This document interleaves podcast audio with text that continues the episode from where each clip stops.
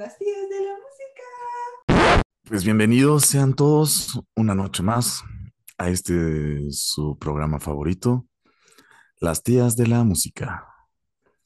Yo respectivamente soy su tía Pablo.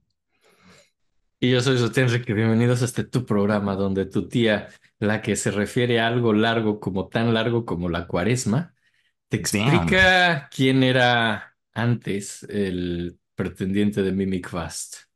Mimic Vast, ¿eh? Ya ha salido Mimic Vast en este podcast. No sé quién es Mimic Vast. Ah, porque salió hace muchísimo, pero. A ver, danos un poco de, de inside. ¿De Mimic Vast? ¿Quieres saber de Mimic Vast? Bueno, Mimic Vast va a salir en esta historia, definitivamente. Eh, Haz un poquito de contexto para que no nos agarren de bajada, güey. es la, es la hija de un maestro de piano. Mm, ok, ok, ok. Así, Sí. ento- entonces, si fueras como un señor de la época, así como, como lo- así como hablaban mis abuelos, siempre decían, no, el joven es el muchacho, ese decían, ¿quién es ese muchacho? Decían, es el hijo de tal o el nieto de tal, ya sabes, es su nieto, es su hijo, es el, el segundo. Ah, ya, ya, ya. Sí, cierto. Así dan, así dan contexto los viejitos, ¿no? Te dicen de quién es Exacto. hijo, de quién es nieto. Lo mismo de Big Fast, ¿no? Decimos, ¿quién es esa muchacha? ¿No? Dices, esa esa Es muchacha. el hijo de este maestro de piano. Es la hija del nuestro piano del pueblo. Dices, ah, Ah, ah, claro. ya, Mimi. Mimi. Mimi, sí, ¿Cómo sí. crecido, güey? Cuando venía a mi casa, siempre jugaba con mis figurillas de cerámica. Rompió al gatito. Sí. No, pero gatito, nunca lo pude conseguir otra vez. Ajá. Ay, esa muchacha. Oye, ahorita que dijiste eso se me desbloqueó como un recuerdo. Una vez rompí una lámpara en casa de un amigo cuando era pequeño. Muy chiquito, o sea, como Eh, Era chico, yo creo que tendría siete años por ahí, o sea, sí era chico. chico, suena chico. Lo suficientemente chico como para poder tener un accidente así, así, y lo suficientemente grande como para haber sentido culpa al respecto y conflicto. No, así me acuerdo que estaba jugando con mi amigo, me invitó a su casa y estábamos corriendo en su sala y lo iba persiguiendo, así pasó atrás de la lámpara, yo choqué con la lámpara, se cayó y se rompió. Damn. Sí, llegaron sus papás y dije, oigan, rompí la lámpara, perdón. Dije, sí, perdón, fue un accidente y no, no, no lo hice a propósito. Sí, no importa, ¿no? Pero, pero ese Pero amigo sí les importó. sí les importó, sí, sí les importó. Y ese amigo me lo recordó por años, así, porque fue No. conmigo en la primaria, secundaria y preparatoria. Y me decía, rompiste la lámpara. Y así, dijo, no te ofreciste a apagarla ni nada. Y yo, ¿qué tenía siete años?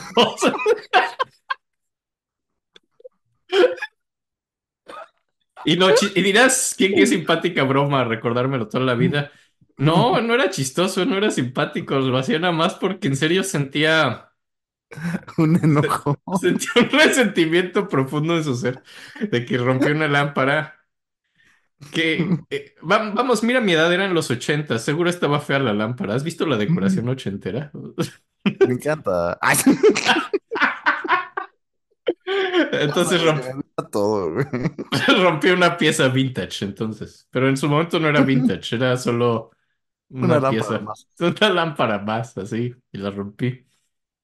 ¿Y Y por qué se enoja tanto tu amigo, güey? O sea, lo Sí. habrán jugado los papás, yo creo. no sé, no sé qué, lo habrán regañado, han dicho ese, ese niño es mala influencia.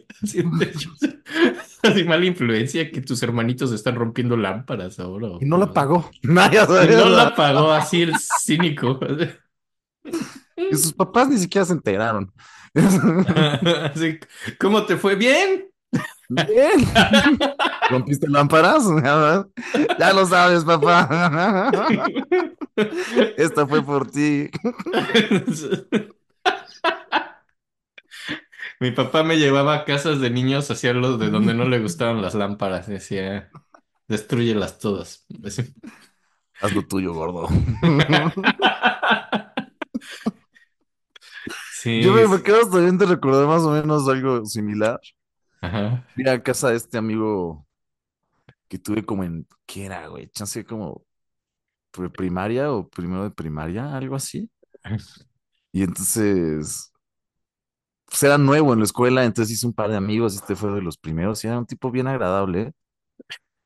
Y su casa estaba muy grande, güey. Ya sabes, tenía un cuarto de juegos muy grandote.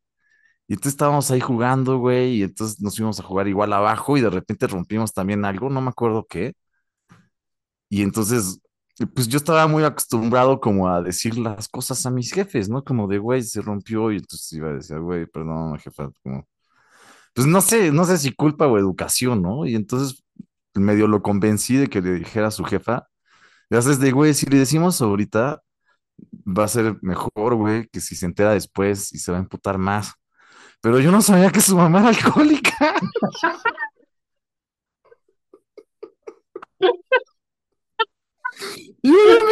Es un giro muy inesperado de esta historia. Ay, es horrible. Sentí súper mal por haber convencido a mi amigo. Porque entramos al cuarto de su jefa, la cual estaba medio dormida de borracha. Entonces la despertamos y se despertó obviamente muy emputada, güey. Y le dijimos y se puso muy mal y nos gritó de la verga. Y creo que le dio una bofetada. Ya sabes, güey, pero así enorme. Y yo así de, no, señora, fui yo, fui yo. Ya sabes. Ya nos salimos, güey, todos tristes, mi amigo llorando. Y yo así de, güey, perdóname, no sabía que iba a pasar. no mames. Estuvo muy feo. Me acuerdo así que tuve una gran culpa, güey, como por haber convencido a mi amigo de esto. Y ya, güey, fue la última vez que fui a su casa. Porque seguro dijeron que eras una mala influencia. La señora No. alcohólica, la señora alcohólica dijo que tú eras una mala. Definitivamente, güey. Seguro que sí. Sí, fue una historia triste, güey. Más que Es una nada. historia muy decadente, así. Está muy decadente. Sí, pobrecito, güey. Papás alcohólicos, ha de ser horrible, ¿verdad? Mm. Sí, todos queridos amigos alcohólicos, no tengan hijos. Estamos bien así. Pero bueno, ahí se acaba ya una historia. Hay que cambiar la historia. Esta está muy Esto triste. está muy triste, cuenta. Sí, fue un buen bajón, ¿eh? Así de, ay, así lo Va a ser más chistoso. mi, mi historia era así como una historia entrañable, light, así. Correrías de la infancia, así. Sí, exacto. Esta, mientras iba saliendo, güey, me di Empezó, cuenta- empezó, No, no empezó era muy parecido. cómica, güey. Pero, Sí, pero- y sí, empezó muy parecido. Estoy con mi amiguito, estamos jugando y se rompió. Y entonces, así como yo veía, como yo veía Full House, así sabía cómo así los niños tienen que decirle a sus tres papás las cosas, ¿no? Así. eh. Y todo es muy comprensivo y seguro te van a abrazar. Así, pero House era con las gemelas, ¿no? sí, sí, sí. A ver, o sea, con las gemelas Olsen, para el que no sepa a qué me refiero, obviamente. Ay, sí, sí, obviamente son las gemelas Olsen, no sé. ¿Qué otras Hay- gemelas hay icónicas? otras. Pues Lindsay Lohan, ¿no? Es Lindsay Lohan y Lindsay Lohan. Y Lindsay Lohan. Son como, como- las Son las únicas dos gemelas famosas que hay. ¿Se, se consideran dos gemelas o cuatro gemelas o dos pares de gemelas? Sí. Dos pares de gemelas. Así, sí, las. Que, que es muy irónico porque justamente en la tele hacen lo opuesto, ¿no? Así como que las gemelas Olsen salen de una niña y Lindsay Lohan sale de unas gemelas. Maravilloso. ¿No crees que hubiera sido un casting más inteligente que Lindsay Lohan fuera la de Full House? Dado que era solo una persona y las gemelas Olsen fueran las de juego de gemelas, porque eran gemelas. Digo, no sé, no sé, se me ocurre. No sé. No sé. Así yo creo que si eso le hubiera quitado un poco de la magia, güey. Esa es la magia del cine. la magia del cine, así yo creo que siguiendo mis consejos pudieron haber ahorrado billones de dólares en producción. Así, así de, güey, güey, pero qué tal que Lindsay Lohan es solo una y, y sale como una. Ah, innovador. Así, veo que eres. ¿Desarrolla eso? Desarrolla ese No, es como un actor de método, así que se compromete con el papel de soy una persona que sale de una persona. Eso es muy método de tu parte, sí. Soy uno, Mm. no dos, así. Pragmático, ¿eh? Ajá, ajá. que hagamos las cosas más pragmáticas. O sea, tú estás pensando hacerlo bien. Es- Sí, es mi plan. Pero ¿y la magia de Hollywood? La magia del cine. Tienes razón, tienes razón, señor, discúlpeme. Sí, perdón, estoy quitándole la magia a esto. ay. Excelentes Pero- películas, por cierto, ¿eh? Por favor, véanlas si no las han visto. Sí, eh, bueno, Bueno, nada más la película y bueno, la serie de X, ¿no? No era tan buena, la verdad, Full House. Yo también la vi de chico. Eh, yo también la vi de chico. Sí, era. eh, creo que una vez me hizo reír mucho un chiste y eso es todo. Sí, no, a mí me gustaba el güey porque tenía chamarra de cuero y, así, ya sabes. Pero fuera de ese del güey que se veía cool, como que. eh. Bueno, tenía un crush con la pelirroja, lo cual estaba bien porque yo tenía un niño, no se espanten, queridos escuchados. ¿Cómo, La niñita cómo? pelirroja, ¿te acuerdas que había una niña pelirroja? ¿Dónde? La hermana mayor de las gemelas. Esa, la hermana may- la más grande, No, la de en medio. la Había otra en medio. Había, estaba la más grande, ¿no? Que es la que, la actriz que se casó con Pavel Bure, de Russian Rocket, el jugador de hockey. ¿eh? Verga, no tengo ni idea, no sabía. Bueno, es que a mí me gusta el ella. hockey. Sí, entonces, eh, una, una güera, ¿no? la, la, las- la más grande, pues como que fue parte del sueño americano de Pavel Bure, que era un extraordinario jugador ruso que pues, vi- vino en la era soviética. Yo creo que después de pues, comer, no sé, muy poco y cosas contaminadas de Chernobyl, llegó América Vale. así, con un palo de hockey y una maleta llena de sueños y acabó casándose con la hija mayor de, de, de Full House, sí. Ajá. Verguísima, güey. Qué buena historia. Es una buena historia, sí, de, de- de Pavel Bure. Luego, luego venía otra niña, ¿Qué, que esa es la con la que un ¿Qué aprendimos? ¿Qué aprendimos de esta historia? ¿Qué aprendimos de esta historia? Si, si estás en un país de la verga, está chido que tengas talento y puedas salir. A huevo. Ajá, No, es una muy mala moraleja. No, no, es una mala. ¿Qué, qué, qué? ¿Cuál es la moraleja de esta historia? ¿El hockey cumple sueños? El hockey cumple sueños, sí. Así. Me encanta.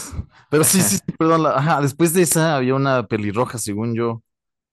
Yo no la recuerdo pelirroja. ¿No? Yo la recuerdo más como rubia, ¿no? Una güera. Según yo era pelirroja, pero ya no me acuerdo bien, ¿eh? Pero bueno, creo que tenía un crush con esa. Tú tenías un crush con la hija del medio. Ajá, creo que sí, creo que sí. Y creo que por eso lo veía, era como, huevo, está chula. Digo, era A un niño, era muy chico, güey, pero Sí, está bien. Me parece muy sano que tuvieras un crush con alguien de, de tu edad, así más o menos, exacto. ¿no? Bueno, Ajá. tal vez era hasta más grande ella. Yo creo que ella era mayor.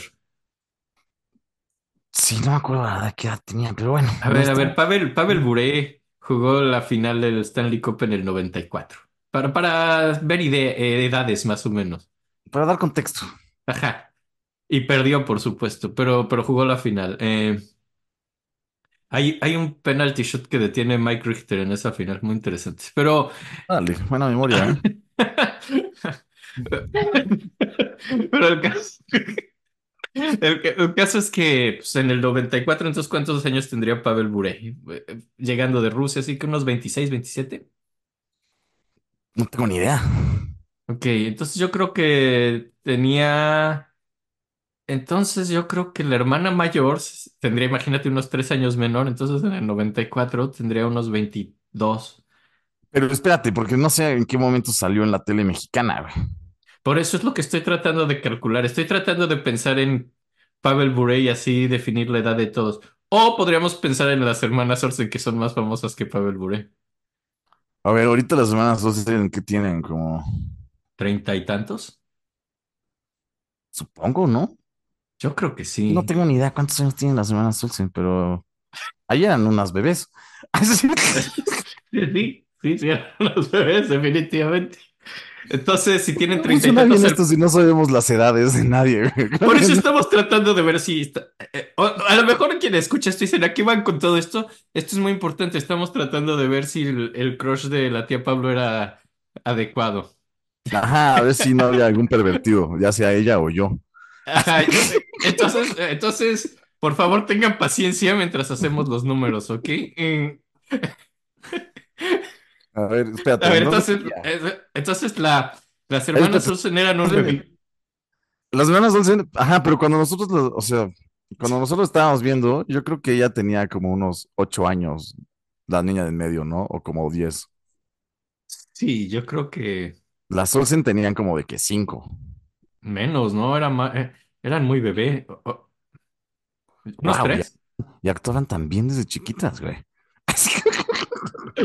Imagínate que una fuera una excelente actriz y la otra estuviera bien mensa y así, y que el personaje fuera todo irregular, así, ¿no? Dirías, Oye, pero actuaban las dos o nada más actuaba una. No sé. Si tienes dos, o sea, no sé, supongo que sería más práctico como descansa una, traigan a la otra. Sí, pues si, si ya solo, si, si, si no es para descansar, pues ya pones a Lindsay Lohan, digo.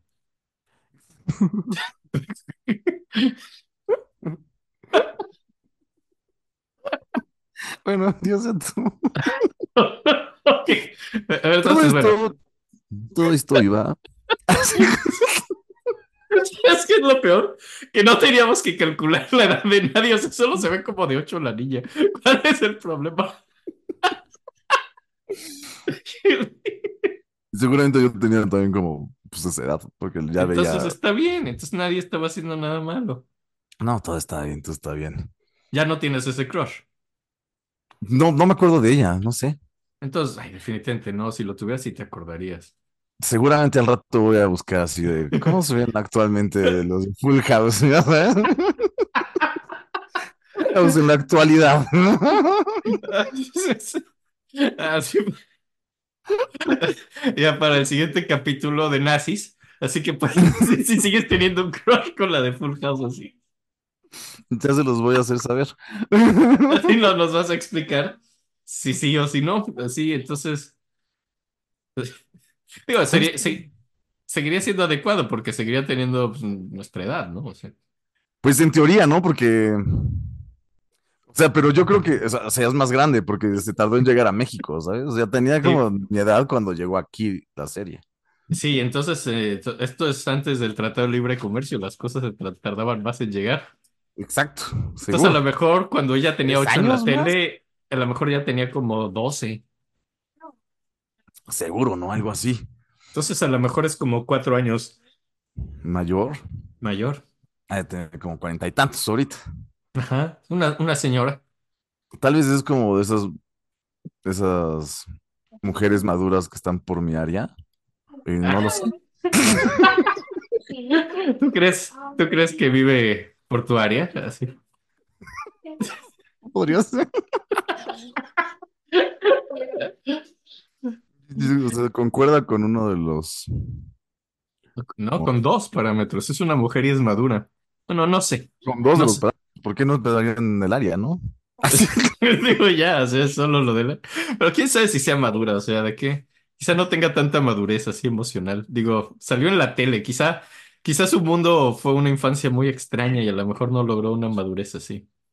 Si es posible, le arrebataron la infancia, güey. Le arrebataron su infancia. ¿Y sabes qué está en ti devolvérsela? Tienes toda la razón. Ajá. Cuando me vuelva a salir ese anuncio en internet, le voy a picar.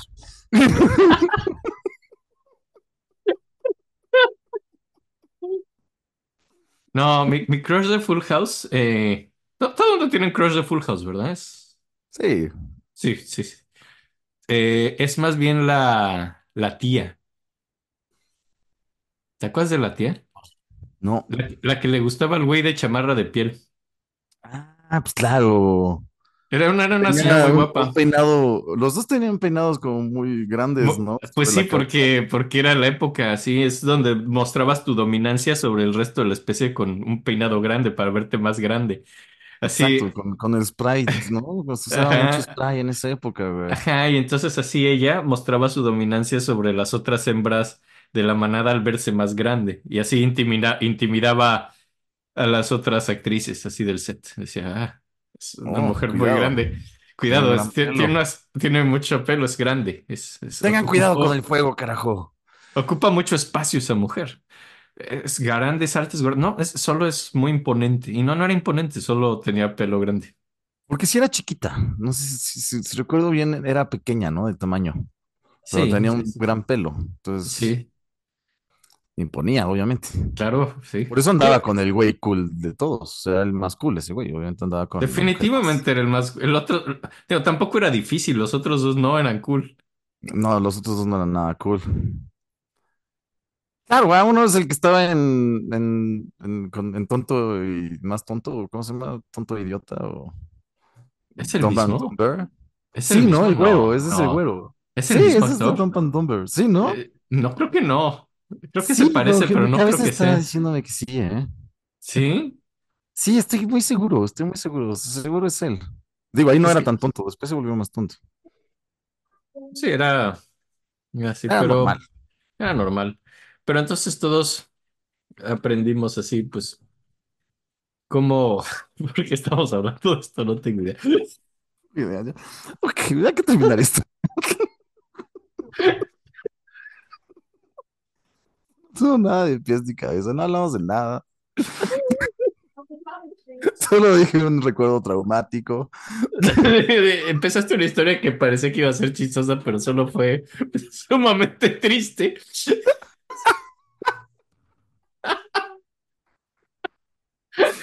Es un poco chistoso, ¿no? A mí me gusta en su cont- me gusta la narrativa, o sea, tiene una narrativa muy cómica por la fal porque no esperaba ese giro, es como, ah, No esperaba la mamá alcohólica, ¿sabes? Como- nadie esperaba la mamá alcohólica. Y, o sea, es que sí parecía de Full House, porque dijiste, creo que tenemos que decir la verdad. Y dice, sí, es un capítulo de Full House cualquiera. Exacto, somos muy de Full House. Ah, por eso empezamos con Full House, es cierto. Ajá, pero fue de, porque parece un capítulo de Full House, ¿no? Así de, oh, creo que he roto la lámpara, escóndela de, no, no, creo que tenemos que hacer lo correcto. Tenemos que decir la verdad. Y entonces es cuando ponen música conmovedora de, ¿trataste de ocultar la lámpara? Sí, creí que te ibas a enojar. Mira, puedo enojarme, pero nunca voy a dejar de amarte. Y, y ya suena como la música, ¿no? De pianito así. Exacto, güey. Y lo más importante es, ¿te lastimaste? No, Ah, pero no, este fue un giro totalmente eh, eh, entonces esperábamos que fuera algo así. Pero, pero saliste con una historia muy diferente y la mamá era y le pegó y nos gritó. es, Ay, esto No, nos gritó. Nos hizo hizo llorar y, y, y- y la televisión de los noventas no me preparó para esto. ¿Qué hago en este caso? Pero, No sé qué música imaginaron. así que qué música. Esto es como más Stravinsky, así.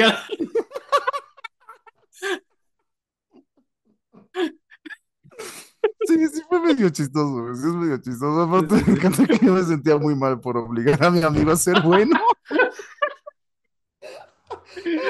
Y la lección fue que ser bueno trae No, sí, malas consecuencias. Sí, sí, la verdad es que fue más bien una lección de vida, ¿no? Como, güey, no, la moral no importa cuando... Importa más bien tu seguridad, ¿no? Ya sabes, como... Ahí empezaron mis, mis clases de ética. ¿Qué dice Fernando Sabater de esto?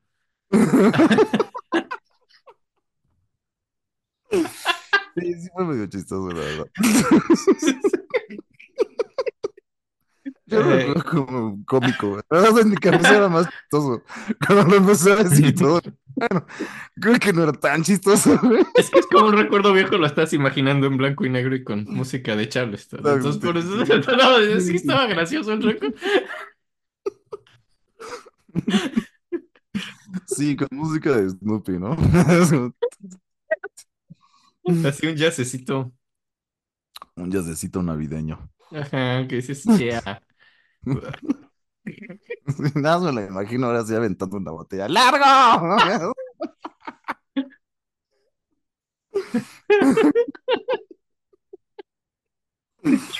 No sé si la habré contado a mis papás, por cierto, ahora que...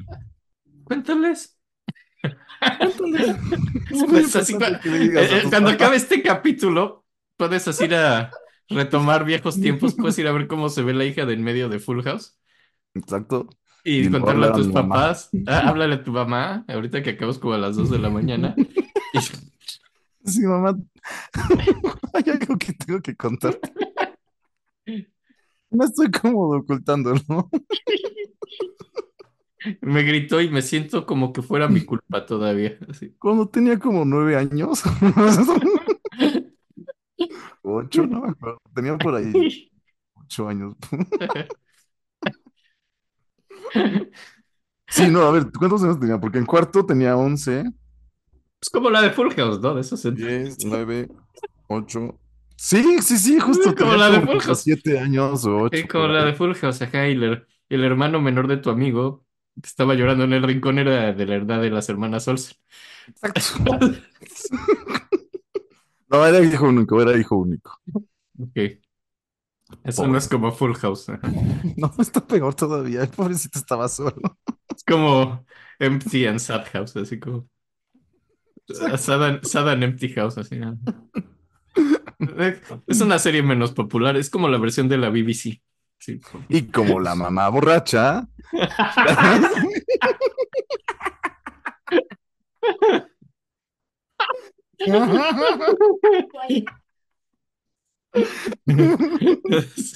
Pero como es británico, es así como tienen su es Dame, así de Dame Judy Dench, así como Dame Judy Dench es la mamá así. Helen Mirren, así de las actrices clásicas. Como la mamá borracha, Pedro Infante. Bueno, ya, ya, ya. Muy bien. Muy bien. Eh, somos ustedes de la música y estamos hablando de música nazi. Pum, pum, pam. Ay, creíamos que se iba a poner. Ah, no, no logramos aligerar el ambiente. Esto no va a ser ligerado desde que empezamos. Ni siquiera el intro, que suele ser la parte ligera. Ok, Ok, así pasa a veces. a veces así es. Quiero que sepan que el intro no lo escribimos, es algo que nunca está planeado. No, no sé si no te. eh, eh, Lo decimos aire- bastante. Yo creo que lo saben porque se los repetimos. Sí, porque creemos que es muy impresionante. Que Creemos que es muy impresionante que se nos ocurran las cosas así nomás, pero no es tan impresionante. La nada. Así, boom, así, del aire, así sacamos conversaciones. Hacemos justo de estas mismas bromas y nuestro mismo como cada cuatro capítulos. Sí, pero creo que no, no, no dijimos nada recurrente esta vez, está bien. No, no, no, sobre lo de que nosotros no lo escribimos. Sí, no, no, no, no. Entonces no, empezamos no. a decir que es del aire y creo que hacemos las mismas bromas. Así que Sí, después porque nos enorgullece muchísimo, así. estamos muy orgullosos de nuestro intro. Estoy muy orgulloso. Así, cuando dicen mis padres, ¿te estás contento con lo que has logrado en tu vida? Yo nada más pienso en los cintos y digo, sí, sí, Sí, estoy, sí estoy sí, bien. estoy bien, estoy Podría bien. morir bien. Así, si, si me fuera hoy, me iría tranquilo. Buenos intros. Estuvo, estuvo bien los intros. Ah, recuerdo lo de la asesina.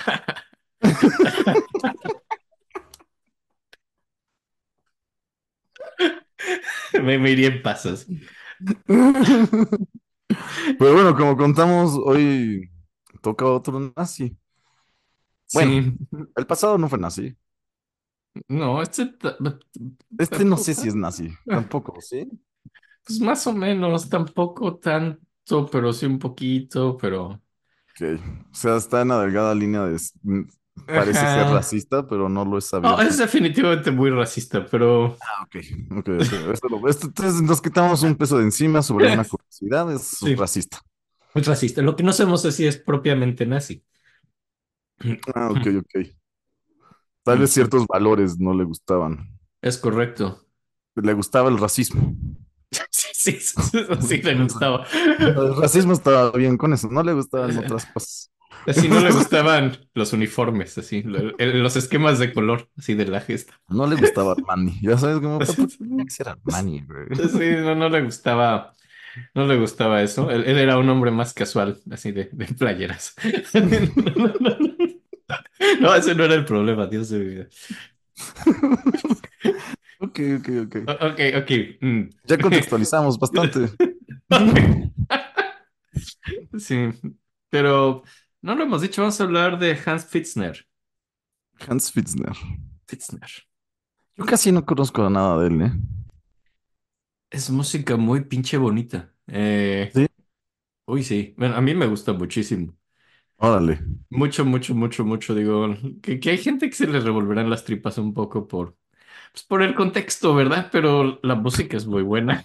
O sea, Dios mío, va a ser de esos Dios, programas. va a ser de esos capítulos, sí. Va a ser de esos capítulos donde acaba la rola y dices, "Es que le aplaudimos al nazi o qué. Eso es persona dices, ay, ¿por qué hacemos esto con nosotros mismos? Está bien.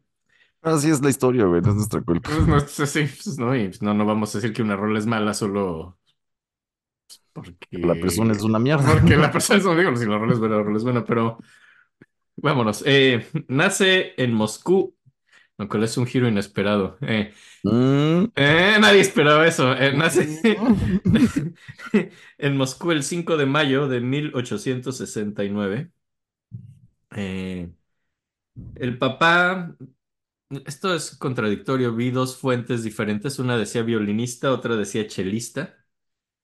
Pero bueno, entonces seamos, eh, tocaba algún instrumento de cuerda ok, ok. eh, en, en una orquesta en Moscú, pero cuando tiene solo dos años de edad vuelven a Frankfurt. El papá era de Frankfurt, la familia de Frankfurt, se mudan a trabajar un rato a Moscú, que es donde nace Fitzner, y regresan a sus dos años de edad a Frankfurt. Entonces, pues, si bien nació eh, en Rusia, pues era alemán, ¿no? Y Sí, creció padres alemanes, creciendo en Alemania. Digo, para todos fines prácticos es eh, alemán. El papá es el concertino de la orquesta del Teatro Municipal y, y es quien le empieza a enseñar de niño a tocar violín y, y pues como que mm, eh, empieza a hacer música muy rápido, Fitzner, ¿no? Sus primeras composiciones ahí son a los 11 años de edad. Eh, hay unos líder así en 1884 y pues bueno, eh, va, va a la escuela que es como el gymnasium, que es como lo equivalente en México, yo creo que como a la preparatoria. Y aquí, mm, Sí, creo que es justo como antes, es como un precarrera, según yo, el sí, gimnasio. exacto, es como la precarrera, pero no, no acaba el gimnasio, o sea, sí está un poquito, pero no lo acaba, ¿no? Porque viene después de lo que sería un como, es que, bueno, sería como después del high school, Mm, que sería secundaria y prepa juntos, pero después viene, según yo, el gimnasio. es como una preuniversidad. Ajá, donde te dicen como si, bueno, decides si quieres una carrera práctica o quieres una licenciatura o un oficio, ya sabes, cómo puedes ahí escoger. Algo así entendí una vez que me explicaron. Ok, ok. Pero pues no, no se gradúa del gimnasium y entra a- al conservatorio, ¿no? Al Hofsche Conservatorium, donde está del 86 al 90. Pero bueno, de, de pap- eh, aquí te empiezan sus traumas. Vamos a ver que es un tipo sumamente... tiene una personalidad muy difícil este güey. Digo, ya fuera de lo... Sí, creo que tiene un carácter feo. Y es muy antipático y le cae mal a la gente en general. Es un problema de toda su vida que va a tener consecuencias muy serias después. Eh, el papá le empieza a dar clases de piano más a su hermano mayor que se llama Heinrich. Y Heinrich no era talentoso. Pero le Eh, caía mal Hans. no, le caía muy mal su hermano porque, porque le tiene envidia de que el papá le da más clases a él. No, me refiero que al papá le caía mal Hans, por eso no le da tantas clases, ¿no? Muy probablemente sí, porque era antipático, Que era un tipo antipático. Era un tipo antipático, ¿no? Y, y pues sí, entonces al hermano es al que le enseña a tocar piano, lo cual lo llena de envidia. Y de hecho nunca va a volver a hablar con el hermano cuando crecen, así nunca se lleva bien desde que, Wow. le tiene resentimiento desde niño, ¿no? Órale. Sí, eso es una persona muy conflictiva, ¿no? Y entonces pues entra al conservatorio y ahí en- y empieza a estudiar composición con North y piano con James Kvast. Eh, James Kvast es un personaje que ya salió en nuestro podcast hace muchos años en Frankfurt porque le daba clases también a Percy Granger. Ah, no mames. Ajá. Percy Güey. Granger estaba en el mismo conservatorio de Frankfurt que Fitzner, al- en la misma época. Güey, ¿qué pido? ¿Habrá sido culpa del maestro que estén tan locos? No sé, pero es como un top ten de racismo, ¿no? Ese concert. ¡Au! Así entre Granger y, y, y, y Fitzner. Y sí, entonces, pues bueno, su maestro es Kvast, el mismo que le daba clases de piano a Granger. Y aquí pasa algo. Oye, esos, esos cameos no los tiene ni Obama, güey. e- Esos cameos son bellísimos. Es un gran cameo este, eh, porque de hecho tiene que ver Percy Granger un poco en esta historia. Mm, Oh, my gosh. pero muy poquito, o sea, es como un personaje muy secundario. Lo que pasa es que es, todo es con la hija de, de James Kvast, con Mimi Kvast, que, que es la que mencionamos en el intro. ¿Quién es Mimi Kvast? Es la hija del maestro de piano. Es la hija del maestro de piano. Y, y es una... Y cuando la mamá de Percy Granger quiere que Percy tenga una relación normal, como que lo empuja a salir con Mimi Kvast. Y Granger sale con Mimi Kvast, así como que la tiene como medio de su novia. Y, pero es un novio, digo, Percy Granger eh, es un personajazo, ¿no? Pero entonces eh, en algún momento así como que sí le gusta esta, esta tipa, ¿no? Y la lleva de la mano por Frankfurt. Y está muy emocionado de que va de la mano con esta chica. Y, y la mamá de Percy Granger se puso celosa, ¿no? Entonces dijo, no, no, no. Y aunque ella fue la primera en insistir en esto, se puso muy celosa, ¿no? Y fue a perseguirlo y fue a hablar con James Quast diciendo que por favor rompiera la relación de sus hijos, pero ellos ya se querían casar. Eh, pero Mimi Quast realmente no estaba enamorada de, de Granger. Estaba enamorada de Pitzner. Anda. Ajá.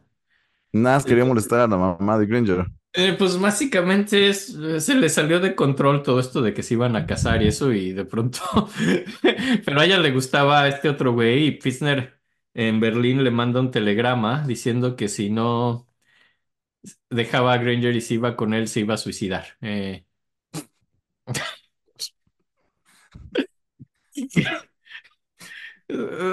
eh, se hace su re- responsabilidad afectiva. Típico, típico. Ujú.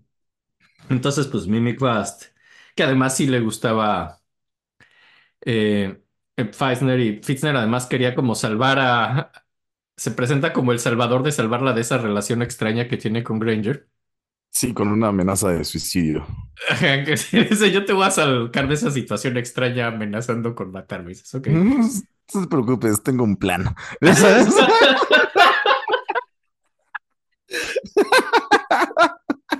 Mañana pon atención a tu puerta como alrededor de las 3 de la tarde. Va a ser muy sorpresivo. sorpresa.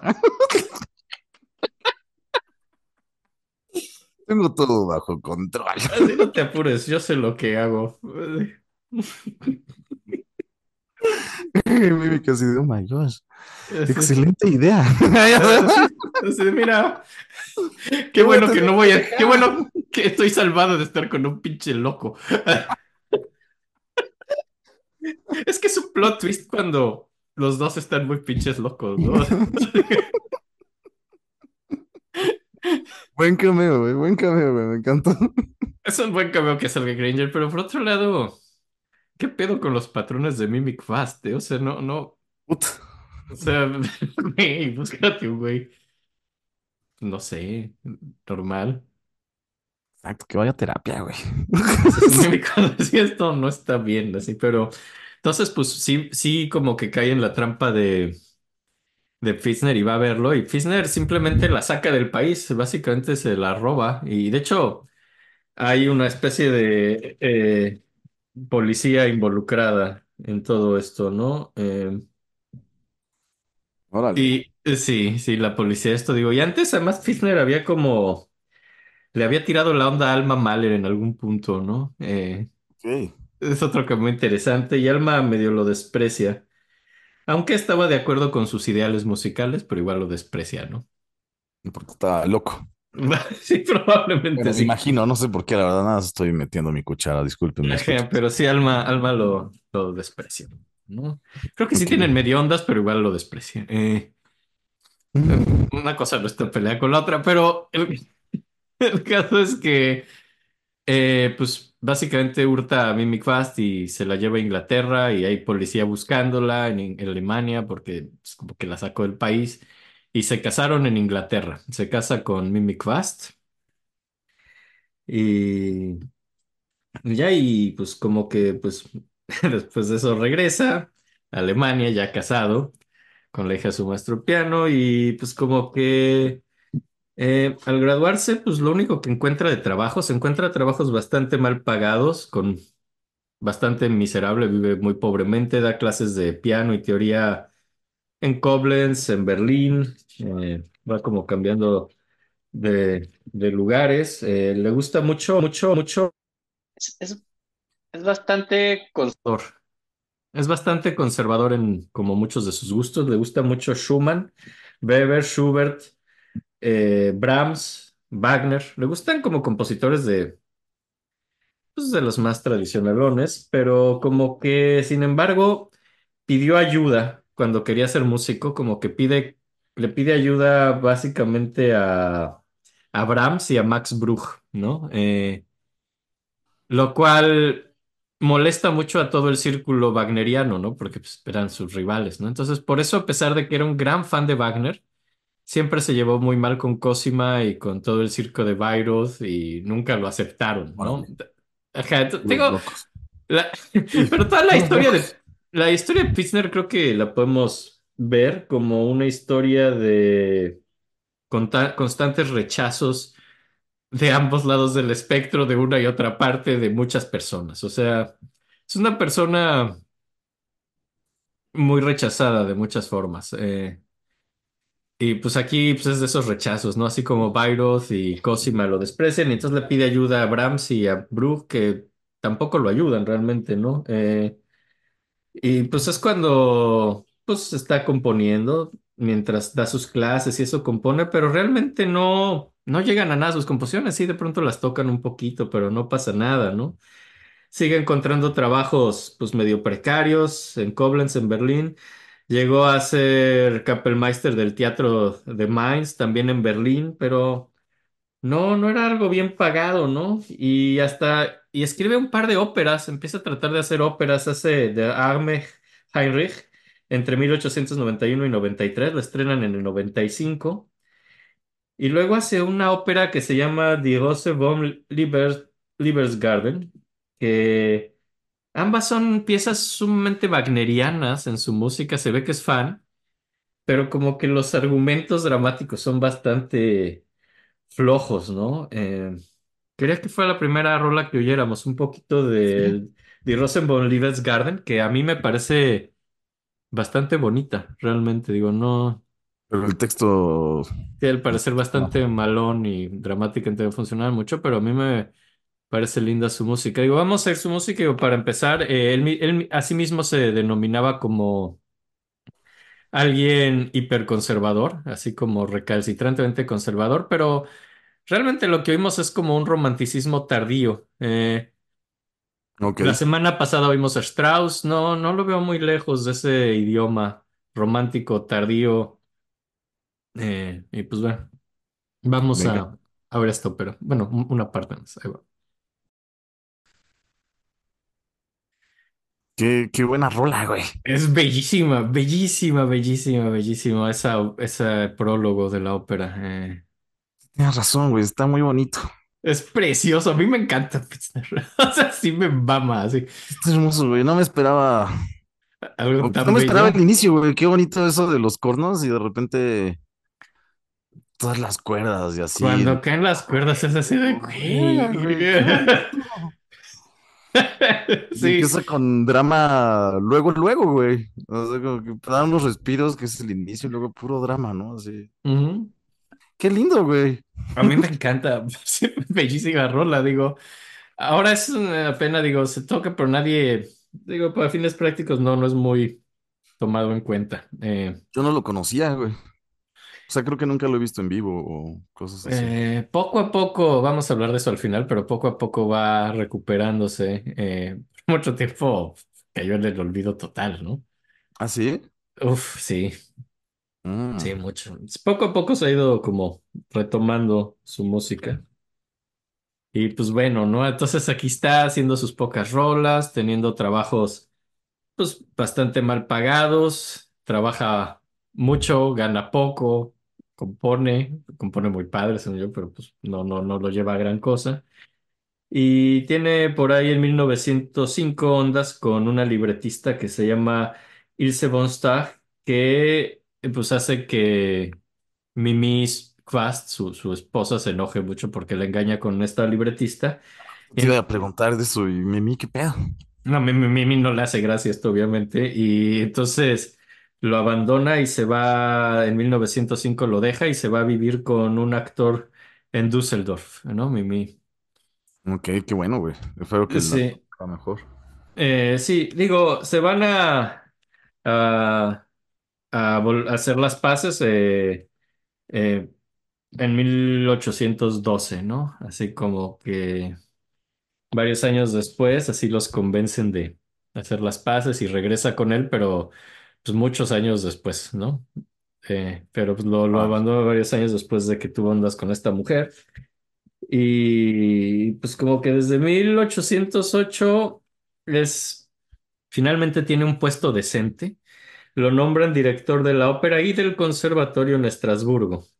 Tú y yo ya habíamos hablado de esto en uno de nuestros intros coquetos y aleatorios, porque tú tenías un vino de Alsacia y dijiste, mira mi vino de Alsacia.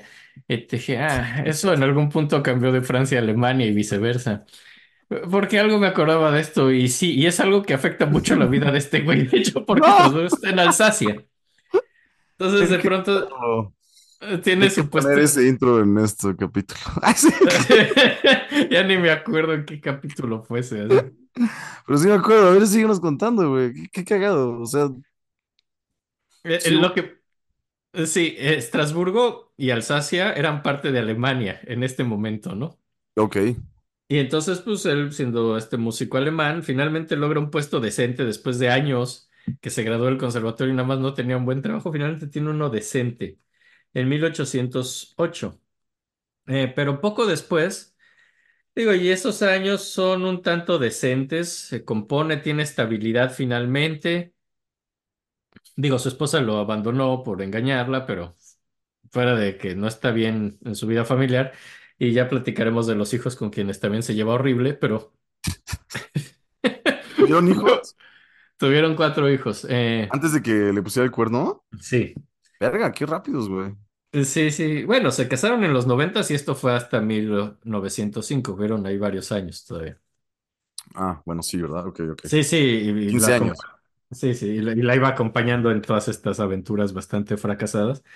Pero el caso es que después de esto, pues finalmente después de esto tiene como cierta estabilidad, por lo menos laboral y económica, ¿no? Así, si bien en lo demás no, pues bien en eso. Y pues el problema también es que, eh, pues aquí también es donde, pues no, no logró nunca la ayuda de los otros. Si bien en el siglo XIX le había pedido ayuda a Brahms y Bruch ya viejitos y lo ignoraron y el círculo wagneriano no lo quería. Entonces como que nadie le hacía paro, pero finalmente ya logró como llegar a, este punto de tener esto y el problema es que en la Primera Guerra Mundial es justo, eh, justo lo que platicábamos, que, que en la Primera Guerra Mundial pues pierde la guerra Alemania y parte del Tratado de Versalles, Francia se queda con toda la región de Alsacia. Ajá, entonces, se quedan sin chamba. exactamente, entonces pierde su trabajo porque ahora pues ya no era Alemania, ya era Francia y pues ya pierde su trabajo en Estrasburgo. Y bueno, uno diría, y cae ya en este momento en la absoluta pobreza, y está bastante mal, o sea, está, ya no, no tiene a su esposa, ya no tiene dinero, no tiene trabajo, eh, hizo lo que haría cualquier persona normal, culpar a todos los extranjeros, a los judíos y a los negros, así de sus problemas. Básicamente, así, di- así dice que odia a los franceses profundamente y a los americanos y a los ingleses porque dice que si Alemania hubiera ganado esa guerra, pues él no hubiera perdido su trabajo, ¿no? Eh, Ahí voy. ujú. Y obviamente, güey, es culpa de todos menos de él. Sí, que- digo, aquí la verdad, o sea, si bien muchas cosas fueron su culpa, esto no es su culpa, o sea, no es su culpa que Alemania, que justamente el terreno donde estaba trabajando bien finalmente acabara volviéndose Francia. Eso sí no es culpa de él, No pero Pero no hacer algo al respecto después sí es su culpa.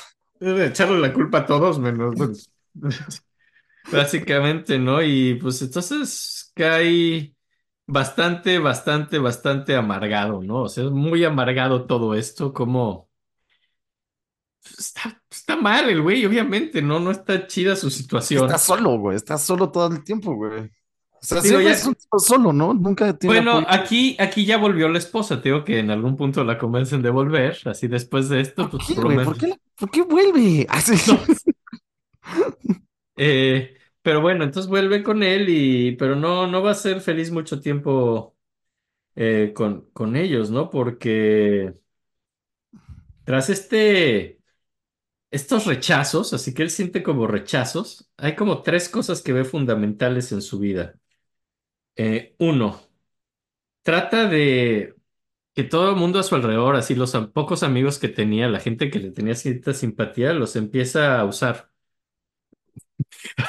Se empieza a utilizar a la gente, ¿no? Dice, bueno, porque empieza a tener un viaje súper megalómano donde él cree que la mejor música que se ha compuesto jamás es la suya. Y, donde, y dice que pues básicamente él merece todo ese apoyo y ayuda emocional, económica, de todo tipo. Entonces solo empieza a usar a toda la gente a su alrededor, básicamente. Ok, como para pedir dinero y cosas de ese tipo. Sí, y, y pues a saber que no lo tiene que pagar de regreso porque pensaba que todo el mundo le debía una obligación moral por ser un artista de talla inigualable, ¿no? Según él digo que a mí me mama, pero, pero ya fuera de eso, que a mí me mame su música, pues estaba mal el güey, ¿no? Eh, y pues sí, él creía que eh, su grandeza musical y es una grandeza nacional, él cree que es, él es la encarnación de la gran música germánica y el gran e- espíritu germánico, que justo en esta época de la República de Weimar, entre las dos guerras, dice que es un momento terrible, ¿no? Que, que, se le está ocultando a las masas su música, ¿no? Empieza con esta paranoia de que la gente está ocultándole su música a las masas y que las masas alemanas merecen su música y, y que su música es para el pueblo alemán y cree que toda la República de Weimar es una conspiración judía, ¿no? Y que por eso hay Wow. inflación y cosas así. Y, y pues como que dice que él, todo esto es culpa de los enemigos de Alemania, ¿no?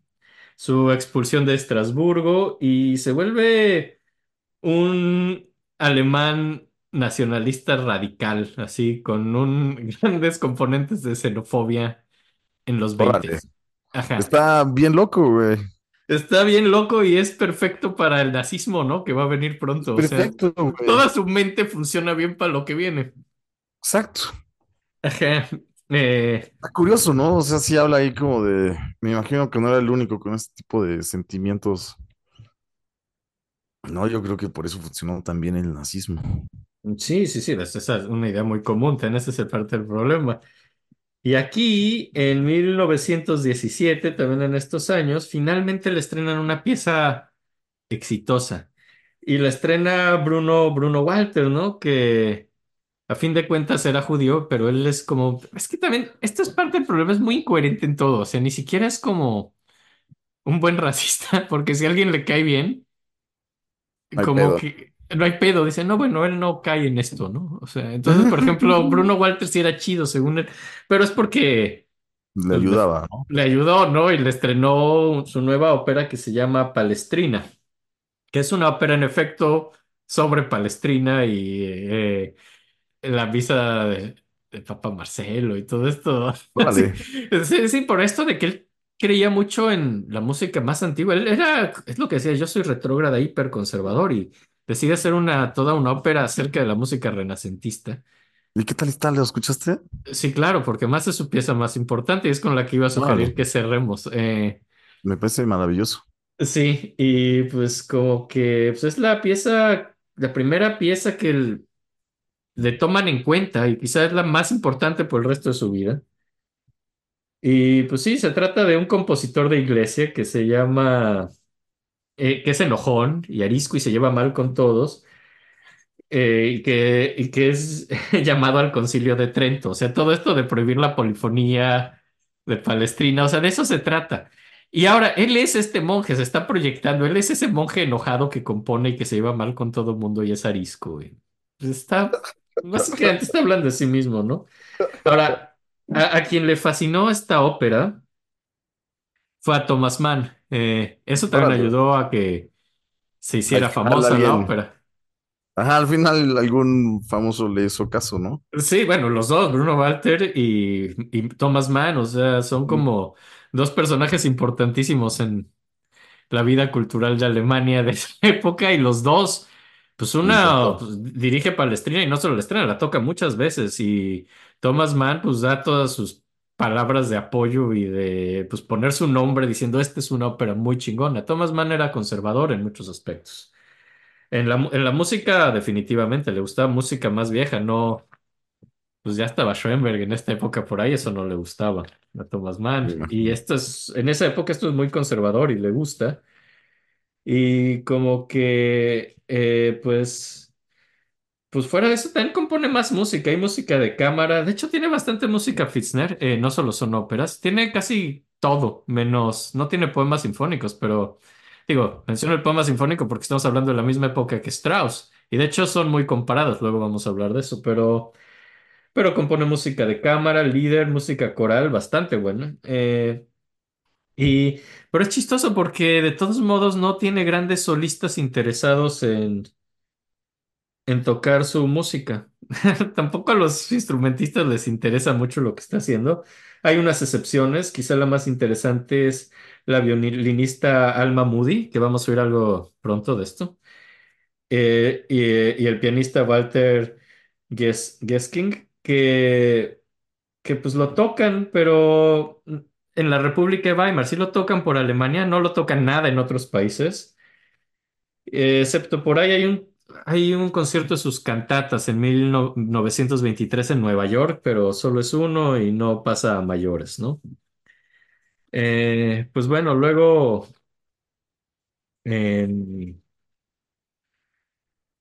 como que aquí como que en los 20 se empieza a despreciar justo lo que acabo de decir a la segunda escuela de Viena. Lo, lo empieza a ver como un síntoma también judío y de la República de Weimar. Obviamente. Lo- sí, claro. Lo ve como lo que él llama bolchevismo cultural, ¿no? Ok. Entonces, por ejemplo, pero sin embargo se lleva muy bien con Hindemith, ¿no? Que es un modernista que sí le cae bien. O sea, t- tiene toda esta serie de contradicciones que, que creo que lo hacen más antipático ante la gente a su alrededor, que sea un tipo tan contradictorio. Pero pon por eso no se le Hindemith, acerca tanto a los instrumentistas y así, ¿no?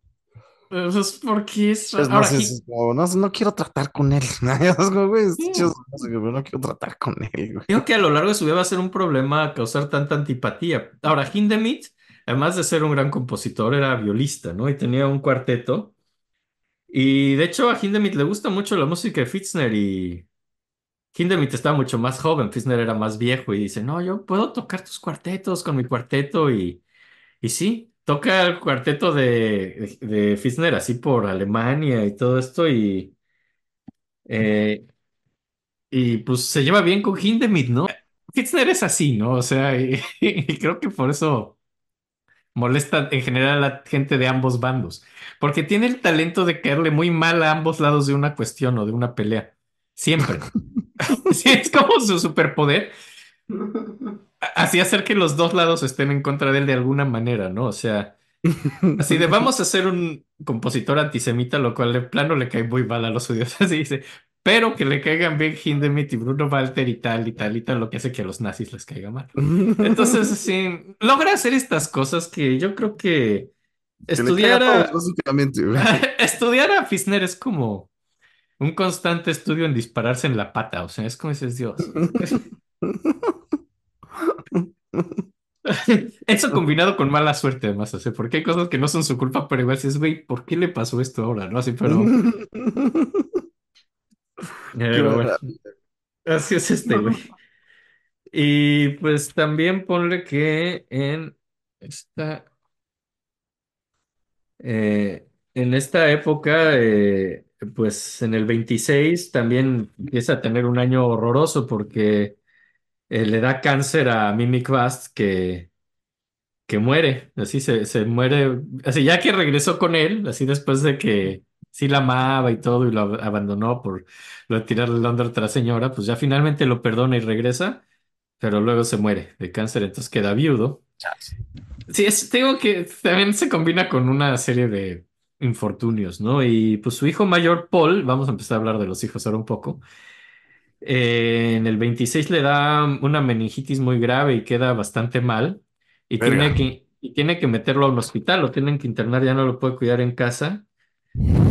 Y pues bueno, se queda viudo y van pasando los años y pasando los años y Paul no sale del hospital y está ahí casi en un estado medio vegetativo en el hospital. No, Y, y ahí se queda por años. ¿se recuperó? No, Ah, ya está deshecho el cerebro, yo creo, ¿no? pues yo creo que bastante, sí. Chale, qué Entonces, lástima, güey. sí, el mismo año y pues está muy mal el güey, ¿no? Y entonces, eh, pues como que para entonces vivía en Múnich, eh, porque la gente le ayudó, o sea, sí tenía amigos, así otros músicos, así. Y entre todos le compraron una casita pequeña y le dieron un trabajo en la Academia de Arte de Berlín, aunque casi nunca iba. Eh, se supone que tenía que ir a su trabajo, pero no iba, ¿no? O sea, es que también, o sea, eh, sí, en general no iba a trabajar, pero le seguían dando como su pensión, que era muy poca además, o sea, no, no ganaba nada, ¿no? Era, era bastante pobre. Y pues sí, no, Eh, era más bien una ayuda de paro y el güey nunca le echó ganas. exacto, sí. Supongo que decidieron nunca subirle, ¿no? O sea, es como, güey, pues no haces nada, cabrón. Así como que merecer un aumento, pues no, no realmente. Y, y pues también como que en esta época, pues o sea, pero pues hasta eso sí tocan la rola esta de Palestrina, lo cual tampoco es que le dé mucho dinero, pero pues así para su orgullo sí está chido que Bruno Walter vaya por toda Alemania tocando su pieza. Y de hecho, Bruno Walter muere en el 62, 1962, y un día antes de morir dicta una carta donde curiosamente menciona la pieza. Y dice, es curioso que esa pieza se olvidó, porque ya estamos hablando muchos años después. Dice, pero va a perdurar y tiene elementos de inmortalidad esa rola. O sea, Bruno Walter siempre creyó mucho en esa pieza, que es como su ópera, ajá, importante. Y ahora vamos a hablar un poco de, pues, de sus hijos, eh, que es todo un caso, ¿no? Tiene cuatro. El primero Paul, el que, dijimos, le da meningitis en 1926, muere 10 años después en el mismo hospital, en el 36, estuvo 10 años. De los cuatro que tenía. Sí, sí, porque en el segundo se muere de bebé, entonces... Verga, sí. Realmente le quedan como dos hijos, eh, que son Peter y Agnes. Eh, ambos querían ser músicos, pero Fitzner no quiere que sus hijos sean músicos. Tú dirás, va a ser como esos papás que hemos visto en otros capítulos, que el papá dice, es que la música no tiene futuro, mírame a mí, soy pobre y miserable porque escogí una carrera difícil, o sea que sí le pasó a él. Digo, yo creo que todos los que les pasó eso no los mencionas porque no son famosos, pero sí es una Justo carrera lo difícil. esperaba, sí, justo, justo lo pensé, yo pensé eso. O sea, sí, sí, es lo que uno piensa. Y dirás, bueno, por eso no quieres que sus hijos sean músicos, pero no, no es por eso, es porque le dan envidia. Y dices que qué tal que son mejores músicos que yo, es porque es un ser mezquino, pinche. ¿no? Te ponía celoso de sus hijos y de que tocaran bien y fueran buenos músicos. Esta fue una Eh, vuelta como mi historia, ¿no? sí, dirás, sí, no, no es por buen pedo, es por, porque es un ser pe- pe- pequeño, culero y mezquino, ¿no? En general, ¿no? Wow. Wow, sí. Que hace música bellísima. Eh, pero. Y, y- y logra convencer a Agnes que deje la música y se vuelva doctora. Pero pues, se llevan muy mal, así se pelearon y pues, Agnes se suicida en 1939, sí. Verga. Ajá. Y entonces ya solo le queda un hijo, ¿no? Así perdió a tres de sus cuatro hijos para estos momentos. Y el suicidio pues, tal vez tuvo que ver bastante, güey.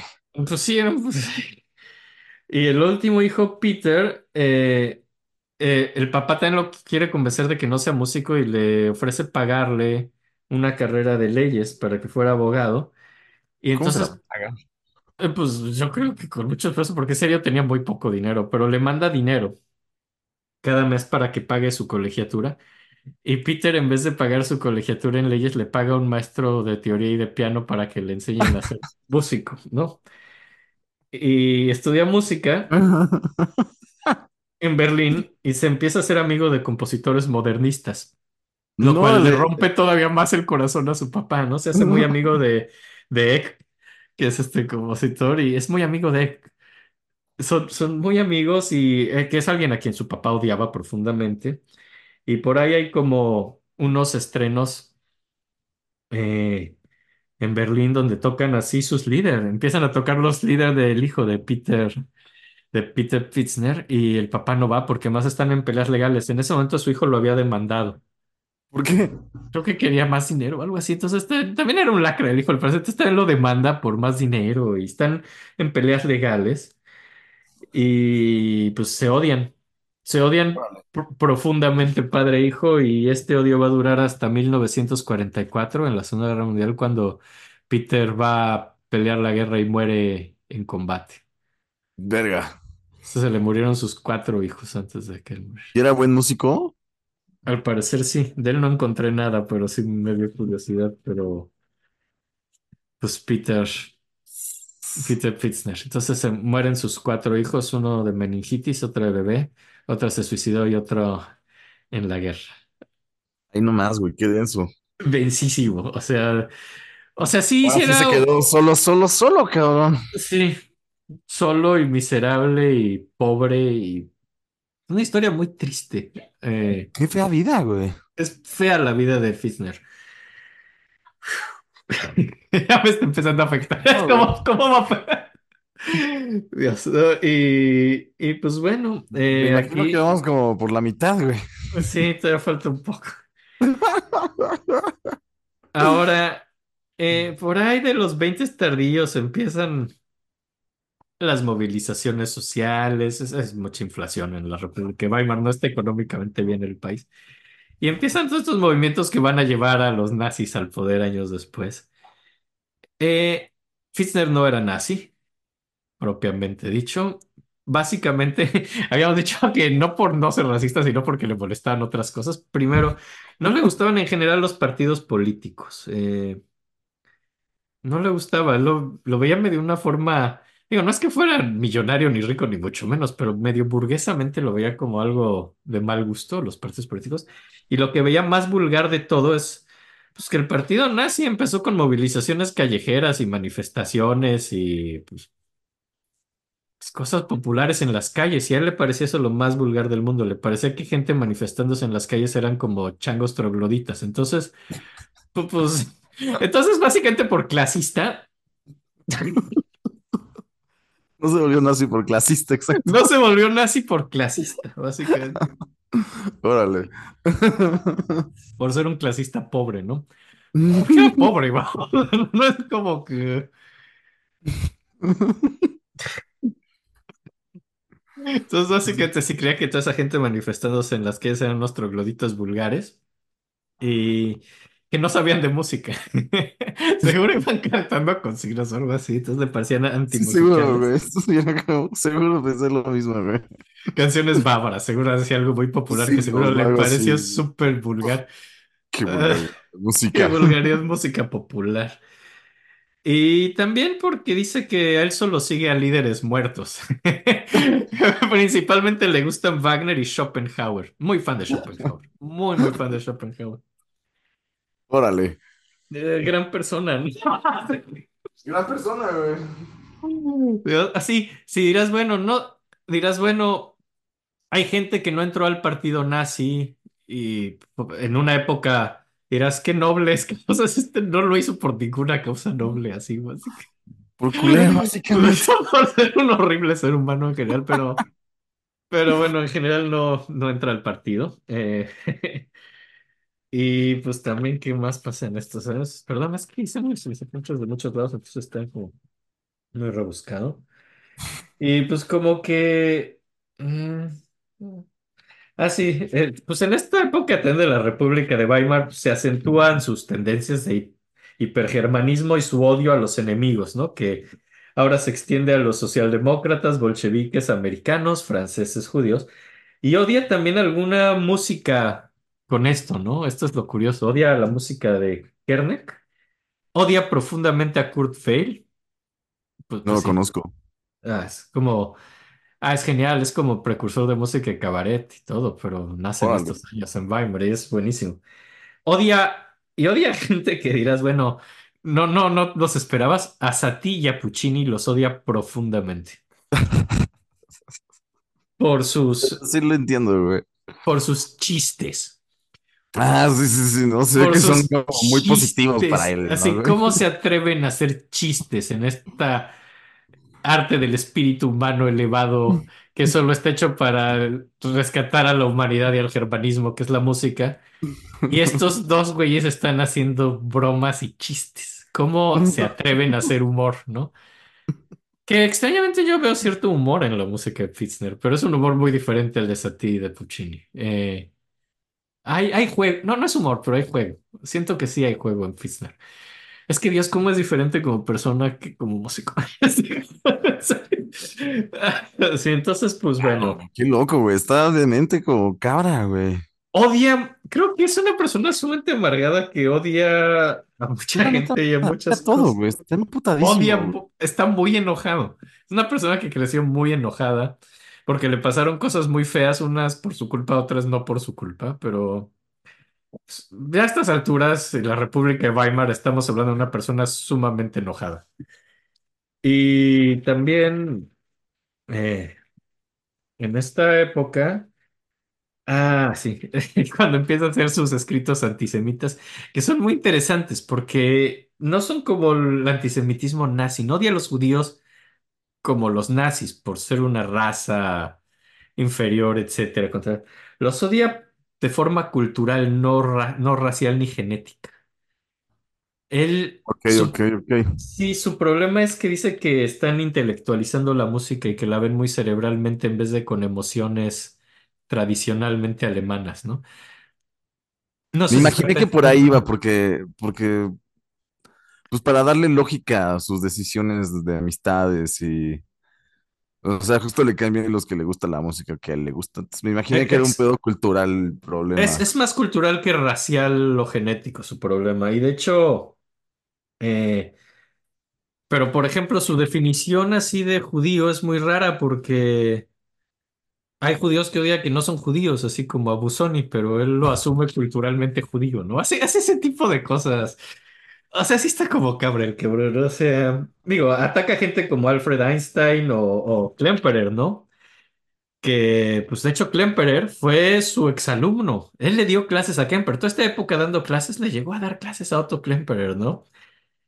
Y pues, y además fue su segundo al mando en Estrasburgo, pero lo odia. Por No, güey, ¿por antisemitismo, por antisemitismo, pero te digo que, por ejemplo, extraño antisemitismo. Su extraño antisemitismo donde odia mucho a Busoni, ¿no? Porque Busoni pues, tenía ideas muy nuevas y Busoni creía que la música mejor venía en el futuro y Busoni era alguien que tenía mucha fe en el futuro y él decía que no, que el futuro está muerto y que la música buena ya pasó. Era un tradicionalista y Busoni era un judío, según él, que, pues no, pero, pero pues decide que sí, que es culturalmente judío. Y por otro lado, Aunque se me adora, hace un poco más lógico su antisemitismo, no te voy a mentir. es más lógico que lo racial, o sea, ese, Y bueno, es mucho más coherente, ¿no? Es como, güey, la raza, pues, pues, X, ¿no? O sea, pues, no sé. yo creo que es a lo que Todos llegamos. estamos muy combinados, pero la cultura, ay, sí, la cultura está marcada, güey. Sí, y yo, por ejemplo, hay cosas que no me gustan culturalmente a veces. Digo, en eso. Sí, sí, sí. Y, y- y no me importa la raza, quien lo haga, hay cosas que no me gustan, actitudes, gestos, actos, obras no me gustan y no me importa de qué raza es quien la hizo. Y yo creo que esa es una manera, es bonito decir que es una buena manera de discriminar, es bueno decir eso. No, no, no, no. No, no. Voy a ser cancelado.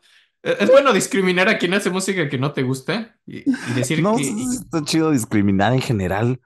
No es porque no te gusta algo. O sea, no creo que es como pensar que algo está mal porque no te gusta. no, no. ¿Sabes cómo? Esa sea, tolerancia creo que es el problema. No, no tanto, no, no, no tanto que a que eres intolerante. Pero sabes que yo no, aquí yo voy a hacer, sí, yo, yo no voy a hacer política. Yo, yo no creo en, no voy a relativizar culturalmente. Si hay, si hay expresiones mejores que otras. eh. Eso no me va a llevar a odiar a nadie y no, y no voy a decir, por ejemplo, que Bad Bunny es un judío cultural, eh, pero por ejemplo, que no lo voy a decir. Está bien, mientras no lo digas, no hay No problema. lo voy a decir, no voy a decir eso, así ni que ni- ni voy a tener antisemitismo cultural al reggaetón. Está bien, mientras no lo digas. No lo voy a decir y no lo voy a hacer, ni Lo importante es que estamos dando el ejemplo de cosas que no están chidas. que no hacer. está chido hacer. Así, así, así, Así no vamos a pedirle a Bad Bunny que nos enseñe, no sé, su árbol genealógico. ni- Eso no nos importa, es su cultura lo que nos molesta. Su Digo a ti, perdón, a mí me encanta Bad Bunny. A mí no me gusta. A mí No me encanta el reggaetón. Eh, Yo lo desprecio tanto como Fisner a los judíos.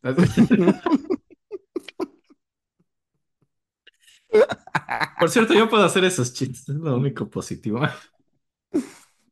Acuérdense que, que, que, el güero tiene sangre judía. ¿eh? Sí, entonces puedo hacer esto, es, es- es para lo que sirve. Acuérdense que yo parezco un poco porque estoy en Arizona, entonces también puedo Ajá. hacer este tipo de Y chistes. porque yo lo permito. Exacto, exacto. Si, si- si- si- si alguien de la tribu lo permite, es válido. Creo. No sé. estás paisa. Justo paisa. Y, y- y ya, ¿eh? Entonces. Y, y ya, entonces, pues bueno, entonces, pues tenemos que esa es como su manera de ver ciertas cosas en la vida. Eh, como interesantes, ¿eh? Ahora es chistoso que a, a Busoni lo veía como un judío cultural y odiaba mucho a Satie y a Puccini, pero nunca los mencionó como judíos, así. Que bien pudo hacerlo, dado...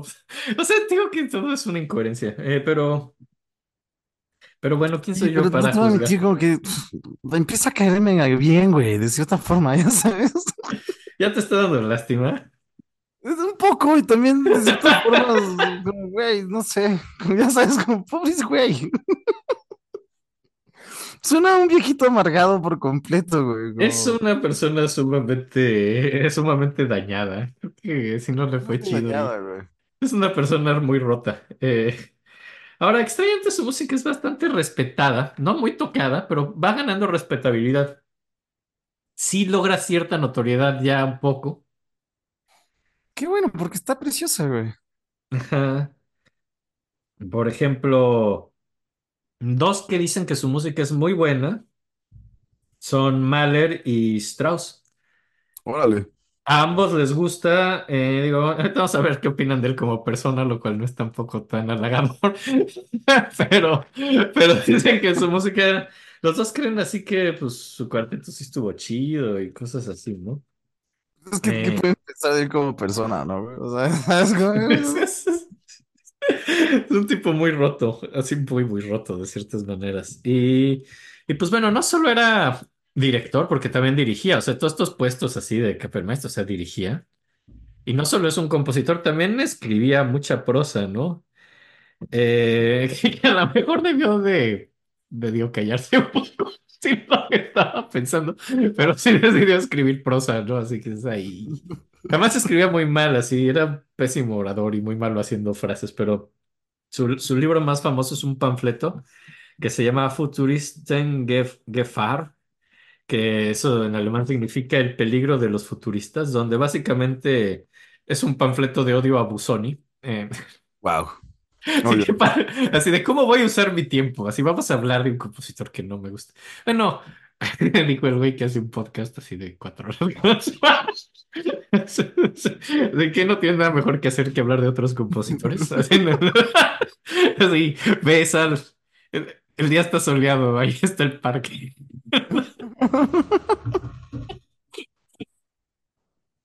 Pero, pero sí, entonces Escritesco, una es una respuesta a Busoni. Y pues todo esa, ese es el libro de donde viene lo que te dije, que Busoni creía en el futuro y Fitzner no. Fitzner creía. Un poquito en el presente y mucho en el pasado. Eh, el En el 20 presente por él mismo, supongo, ¿no? Sí, yo creo porque él era como el epítome del gran músico incomprendido. Es increíble que después de tantas cosas horribles que le pasaran, siguiera con una autoestima tan grande, así como músico diciendo soy el mejor. Es- uno, no eres el mejor, no eres el mejor de tu época. O sea, sí eres muy chido, pero no, no eres el mejor. Dos, güey. No, o sea, pero, pero sí, sí se sentía, se sentía incomprendido y por eso podía culpar a todos, ¿no? Eh, Y pues en el 23 es, es cuando hace este concierto para esta violinista que mencioné, Alma Moody, que era australiana. Se estrena en el 24 en Nuremberg, eh, con él mismo dirigiendo. Él dirige, Moody toca y Moody se vuelve experta en tocar este concierto. Es como una... Sí, sí, o sea, te digo, de pronto sí tiene su éxito. De hecho, pues lo toca con los compositores más importantes eh, pues de la época en Alemania, Furtwängler, Norbert Busch, eh, son los compositores pues, famosos del régimen nazi, ¿no? Así, eh, típica pelea de Twitter, eso de Furtwängler. Eh, ¿Ah, saludos sí? a, saludos a ambos, Rubén y el querido Duque de Caixas, ambos, uno, uno fan, el otro odiador, así. Maravilloso. Saludos. Saludos ahí, el otro día pensé un chiste muy macabro, no lo escribí. ¿Estás pensando en decirlo?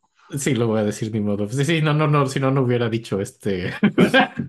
Lo puedes editar, no pasa nada. Ah, sí, lo puedo editar, ¿no? Porque pues, como que es típico en Twitter que Alfredo el Duque pues, pone pues, cosas de Furtwängler, es muy fan y sí es un gran director y, y él, vamos, dice el argumento de que pues sí, sí sirvió al régimen, pero no le quedó de otra y que dentro de su puesto ayudó a muchos, a muchas personas, ¿no? Y. Rubén, Rubén dice, bueno, es el músico de los nazis, ¿no? Es el director de los nazis y, y muchas veces pone fotos así de, pues se ven las suásticas y se ve Hitler y se ve a Paul Wagner dirigiendo en, pues, en, en fotos que no son, pues, halagadoras, digamos, ¿no? Así históricamente. Pero el otro- y, y así pone, mira esta foto, ¿no? Así como esto está muy mal. Y yo pensé, eso está muy mal. Ni una sola mujer en esa orquesta. Lo pensé, pero decidí no comentarlo, ¿no? Así. ¿Qué hubieras comentado? Era buena broma, güey. No, no, no, pero que, ay, que- así, en serio quieres meterte en estos problemas en este momento. Además, son dos personas que saben mucho más que yo y me gusta dejarlos hablar, honestamente. No, no, ne- no necesitan que yo meta Sí, sí, chistoretes, sí, más ruido, ¿no? más, más ruido en una conversación, ¿no? Así. De, de hecho, seguro hasta hicieron cara cuando pronuncié Push porque no lo sé decir. Pero, pero bueno, esta violinista Alma Moody toca unas 50 veces este concierto por Alemania con todos los directores. Y de hecho, Vale. este concierto en la época, ahorita vamos a poner eso en la siguiente rola porque además me encanta este concierto, pero mucha gente en Alemania lo consideraba como la- el principal aporte en el violín alemán desde pues, el concierto de Bruch de 1866, o sea, pues algo Órale. casi 80 años antes y Ahí no, nomás. 60, 60, 60, no 80. Pero, pero pues es una gran rola, entonces quiero que pongamos pues, el movimiento más rápido de este concierto de violín por, pues, por cuestiones de tiempo, pero si pueden, oigan lo completo, es una belleza este concierto. Sí, es muy sensible su música, ¿no? Yo creo que es, es bellísima. Yo no sé qué decir, es que de- es romanticismo tardío que a mí me gusta mucho. Romanticismo tardío, sí, total, güey. Pero tiene un bonito uso de contrapunto, de armonías. Es bellísimo en general. Sí, tiene muy bonitos colores orquestales también. También, también orquesta muy lindo. Aquí podemos ir. Es un concierto de violín. Justo este es el movimiento donde menos luce el violín. Eh, Son cuatro movimientos. No, no los tradicionales tres. Eh, pero también aquí podemos oír arpa, corno inglés. O sea, está muy bonito la orquestación en general. Sí, es muy linda. Es muy sensible, güey, pero sí es pesada. Eh, Es, él, Es él como quería que su pesada música emocionalmente. fuera muy alemana. Es lo que él intentaba. Esa tradición de la gran música alemana, él la quería continuar, ¿no? Digo, era como su intento, hacer música totalmente germánica, deshacerse de lo que él llamaba, yo lo leí en inglés, eh, Italian silliness, así como, es, ¿cómo otra vez es silliness? Eh, como no es tonto, más bien No, es no es tonto. juguetón, Es juguetón, pero, pero en ridículo, ridículo es ridículo, ¿no? Como Ridículo, sí. otra palabra más atinada que no se me viene a la cabeza, pero Es por ahí, ¿no? Como va, lo más cercano que se me ocurre es ridículo, ¿no? Esas ridiculeces italianas, ¿no? Pero ay, no se me ocurre la palabra, por ahí la tengo, güey. Ay, sí. pues, sí es. ¡Ah! No siento, pero es- sí, sí, sí, sí, güey, con eso creo que se entiende. Sí, pero sí hablaba de eso, ¿no? Entonces, sí, pues, sí, no, no, no hay nada de chistoso, ¿no? En esta música es muy seria. Es muy buena. juguetón, tal vez. Sí. Sí, pero eso quita el factor así bobo, ¿no? Así de lo Ay, silly. bofo. Ajá. Tal vez bofo. Mm, bufo, pues no sé. Bueno. Pero bueno. Luego, pues en este mismo año de este, cuando compone este concierto en el 23 es cuando conoció en persona a Hitler. Eh, Órale. Eh, es una historia muy rara porque lo operan de la vesícula y pues Anton Drexler, eh, que fue pues al- un político importante en Alemania, como un precursor de Hitler, de hecho, así moviendo masas así. An- Anton Drexler los conocía a los dos y, y quiere que se conozcan. No sé por qué Drexler, o sea, ok, quiere que se conozcan. No sé por qué pensó que una visita al hospital cuando acababan de operar de la vesícula Fisner era el mejor momento para conocerse. Y pues organiza que Hitler visite a Fisner en el hospital. era Hitler, sí, vato, me siento de la verga, güey. Es el mejor momento. No, era nadie. Así, yo no sé, a mí, así, leí esa historia y dije, ok, y, y además donde la ley nadie cuestiona por qué. Entonces Drexler organiza esa visita, que Hitler visite a Fischer cuando lo operan de la vesícula y yo pensé, eh, ¿por por qué? Así como, eh, y, y ¿por qué en ese momento? O sea, no pueden esperar así 15 días a que esté en su casa y te voy a visitar a tu casa y sentados en una salita más cómodos. No, También Hitler, no sé cómo, huevo, me encantan los hospitales. Así de a, a- a huevo me muero de ganas de ir a ver a un güey que no conozco al hospital, así en, en su Todo batita. operado, güey. Ajá, así con su batita de esas que se abren y se te ve el culo. o sea, ¿no? Sí, tengo unas buenas bromas sobre la batita, güey. Vamos. Además es gente muy poco chistosa, ¿no? Tanto Sí, güey, no, no son, no son muy. Yo creo que debe ser de las peores reuniones, ¿no? O de las más de hueva que puede haber. No, no, no, te- hay- hay- sabe- se sabe lo que pasa en esta reunión y es un- una reunión muy estúpida.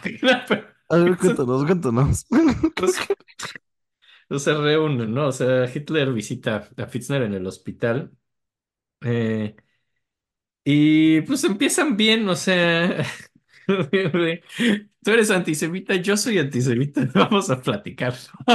No, no. Así, ¿crees que Alemania, y ya se, se completa en la frase, es el mejor país ario que existe en el mundo? ¡Ay! Dijiste lo mismo que... Pero... Pero estaban platicando muy a gusto, pero el problema fue cuando mencionan a Otto Weininger. Eh, Otto Weininger es un personaje muy raro. Eh, eh, es, es un judío que, que era homosexual, pero a la vez era sumamente antisemita. O sea, o- eh, Ok. es un personaje también muy contradictorio. Ahora, Weininger escribió muchas cosas y... Hitler toma muchas de esas cosas. O sea, si, quitas mucho de las partes y tomas fuera de contexto varias cosas que dijo Weininger, así de sus escritos antisemitas, funcionan muy bien. Entonces, como que Hitler y los propagandistas del régimen, a su vez toman a Weininger y a su vez lo condenan un poco por ser tanto judío como homosexual. Eh, y habla mucho de cómo el ser judío te hace homosexual. O sea, es, es- es todo un texto, sí, de que porque es una debilidad y falta de carácter, cosas así. Eh, Entonces son cosas que a Hitler le encantan. Eh, de hecho, pues, entonces están platicando de Weininger y Weininger en algún punto eh, se, se suicidó, ¿no?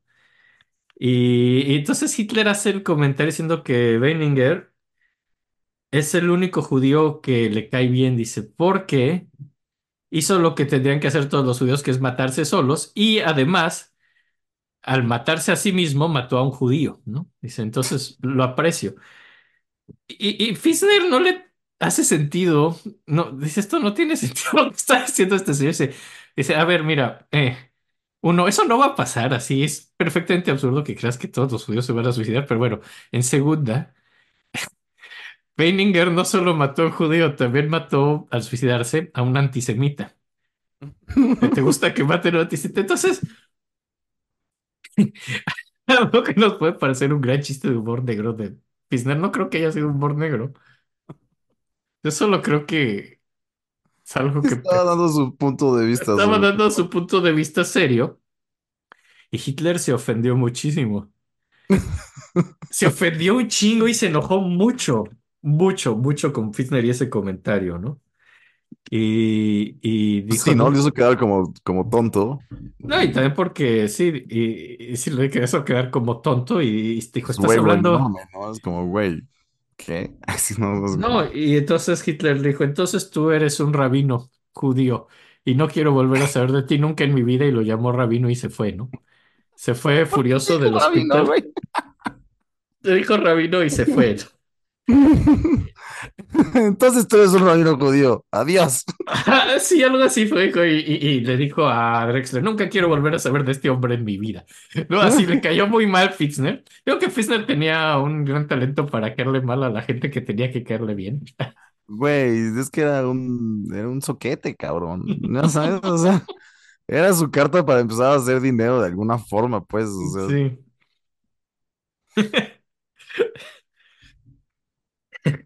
Y pues, ay Dios, no, de hecho, y entonces pues como que se va, ¿no? Así Hitler y lo extraño es que Fitzner cree que solo se fue y dice, bueno, sí, nos caímos bien, ¿no? O sea, Fitzner así en su delirio y cree que salió muy bien esa reunión, ¿no? No salió bien, no fue una buena junta, ¿no? O sea, y pues como que después de esto... Eh, pues ya empieza a subir los nazis al, al poder eh, y en el 31 hace una ópera más que se llama Das Herz, que es súper tacky, así es lo más kitsch que hay, así del corazón y cosas así, que es lo que acaba de hundirlo eh, con música y, y con sus relaciones con editores y músicos, porque además los critica y culpa a las editoriales de que su ópera no es exitosa, pues era una mala ópera, ¿no?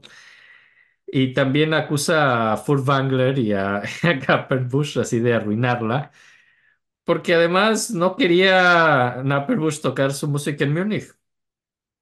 Eh, no quería tocar mucho Fitzner, así decía, güey, de lejecitos, ¿no? Porque además se veía que a Hitler y a los nazis no les estaba cayendo muy bien Fitzner, entonces, pues lo tomaba con mucha reserva y entonces dice que ya nunca va a ir a hacer música a Múnich, ¿no? Dice Fitzner amenaza con nunca ir a hacer música a Múnich cuando tenía un contrato que tenía que hacer música en Múnich para que le dieran dinero.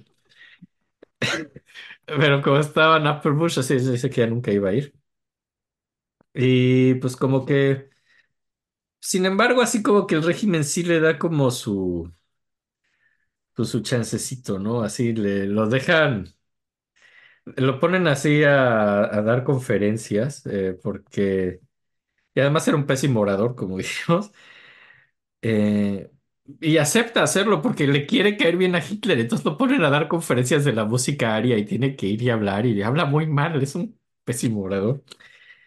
Y, po- y pues como que se enoja porque le quiere caer bien a Hitler. Está desesperado porque el régimen lo quiera. Y él creía que le iban a dar un puesto importante en un teatro, en una ópera, pero Hitler se la pasa poniendo a otros músicos y a él lo ignora, ¿no? Porque le Sí. caía mal, le caía simplemente mal, ese era el pedo, así de, ¿por qué le ignoras? Pues porque le caes mal. Y ya, ese es el punto, le eres antipático al Führer. Eh, y pues como que en los 30, pues hace muy buena música. Pero si en los 20 lo tocaban poco, en los 30 ya con los nazis menos. O sea, le va todavía peor que en la República de Weimar. Verga. Ajá, eh, su primera sinfonía pues es muy buena, que además viene de un cuarteto. Es, es una manera rara de hacer la sinfonía. No viene de algo al piano, viene de un cuarteto. También hace excelentes líderes en esa época, muy onda Hugo Wolf. Y, y pues como que también parte de su problema es ser un poco la sombra de, de Richard Strauss, que vimos la semana pasada, que medio ten hacía pues, música maravillosa y esto, y pues el favorito era Strauss, no él. Y pues vamos a poner un poco del cuarteto. Y vamos a poner Strauss.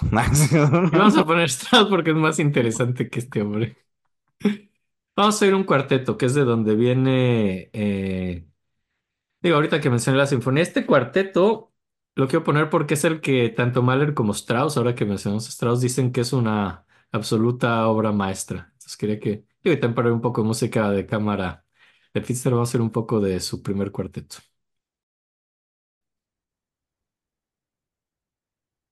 Está muy bonito, güey. Muy encantador, ¿no? Sí, me gustaría oírlo todo para entenderlo bien, ¿eh? Está chido, sí. Este es el segundo movimiento. Eh, como generalmente hago, escojo el movimiento más cortito de las piezas. Pero Claro. Pero sí es un excelente compositor, ¿no? Es medio sí, sí. idiomático los instrumentos. eh, Yo, es muy bueno. yo creo que, ay, Dios, que tanto en su época como ahorita se le debería dar más atención a Fitzner. Sí, eh, sí es muy bonito. En su época fue porque fue un pelmazo y no supo qué decir, ni con quién llevarse, ni, ni cómo comportarse nunca, ¿no? Así, pero.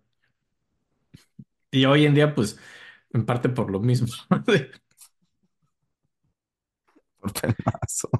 No, te digo, creo que su carácter, su forma de ser y eso, su...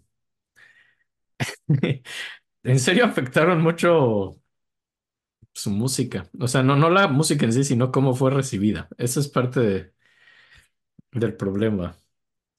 Y Era como muy torpe socialmente, ¿no? O sea, como muy, que muy, no podía muy. dejar de pensar que era una verga y que todos lo iban a querer. Y nada más decía mamadas, güey. No, No, y entre más se desesperaba por quedarle bien a la gente, pues más hacía cosas que nada más no, en especial al régimen nazi, que es... Ay, es que tiene hasta su grado así de comicidad, así el mal nazi, o sea, así como sí sería como es una gran, gran comedia. Si alguien que quiere ser nazi y no le sale, o sea, sí, sí, sí, sí tiene un grado de humor negro maravilloso esto, pero así de, de comedia de enredos e ineptitud, así en el este, sería un ah, gran ah, programa, güey. La vida ah, sería un gran programa. sí, sí, sí. Ay, Dios, no, y pues, eh, pues te digo, le va mal, o sea, pues, Hitler, o sea, como que pone músicos importantes en otros puestos, no a él, eh, lo pone a dar conferencias que salen muy mal, y además como que le prohíben ir a dirigir al Festival de Salzburgo, aquel donde iba mucho Strauss, así, él quería ir y lo habían invitado y algo le dijo a Hitler que no podía ir y pues no va. O sea, así como que es, el mismo régimen lo bloqueaba, es muy gacho, o sea, te digo que Sí. sí, o sea, no es que digas, güey, este cabrón racista, en sí, le fue súper bien en el régimen nazi, le fue de la verga también, o sea, no le ayudó, le fue muy mal con el régimen nazi este güey, o sea, es que todo es ¿Por qué muy paradójico, y es una historia muy ridícula la de Fischer, honestamente, o sea, es como, Dios, o sea, bueno, también ahorita vamos a ver que es medio exageración, no le fue tan mal como suena. Eh, Ok, ok. En el 33 empieza una nueva relación eh, con Elizabeth Lilo Martin, que e- él, tiene 64 años en estos momentos y ella tiene 20 y poquitos, es mucho, mucho, mucho menor. Órale. Eh, él estaba dando clases, ¿no? Era de estos puestos que le dieron de dar clases, entonces estaba dando clases y ella era su alumna de composición. Y hay muchas cartas de él hacia ella, no viceversa. O sea, creo que él le escribía mucho a ella, pero ella no lo pelaba tanto. O sea, no, no sé si llamar esto una relación. Eh, ahora que lo estamos discutiendo así. O sea, bueno, le escribió muchas cartas a Lilo Martin, no sé, ¿no? Y al parecer ella tenía como que un novio O sea, ella era feliz con su novio, pero estaba su maestro que... Eso es que esta chiste es muy patética. Que, Que lo intenciaba, básicamente, ¿no? sí, le intensiaba y la amaba y sufre mucho y le manda cartas y... Pero que dirás, ok, dirás otra vez un momento medio de patetismo y tristeza por Fitzner, pero... Pero no, no está tan chido. O sea, también está amenazándola porque ella sí necesita sus clases de composición. Está amenazándola con, pues, con quitarla de sus clases y sacarla del curso. O sea, le manda como una especie de poema amenaza. Y Órale. "Dude, eso no está chido. Poema amenaza, wow. Poema amenaza, sí. Qué buen concepto, güey. Ese no lo topaba, ¿eh? Ajá. Me otro, o- otro Me extraordinario concepto de Pisner, así de las rosas Una gran son aportación al arte, güey. Las rosas son rosas, las violetas son azules. Si no cortas a tu novio, te corro de clase.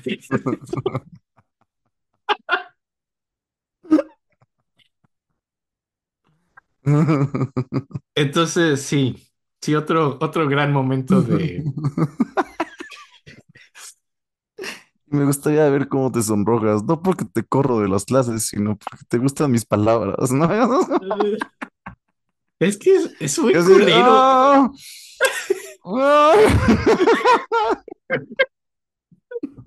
Y ahora que uno empieza a tener cierta simpatía por este güey, decir, ok, es una víctima de sus circunstancias, sale y hace algo así que dices, güey, no.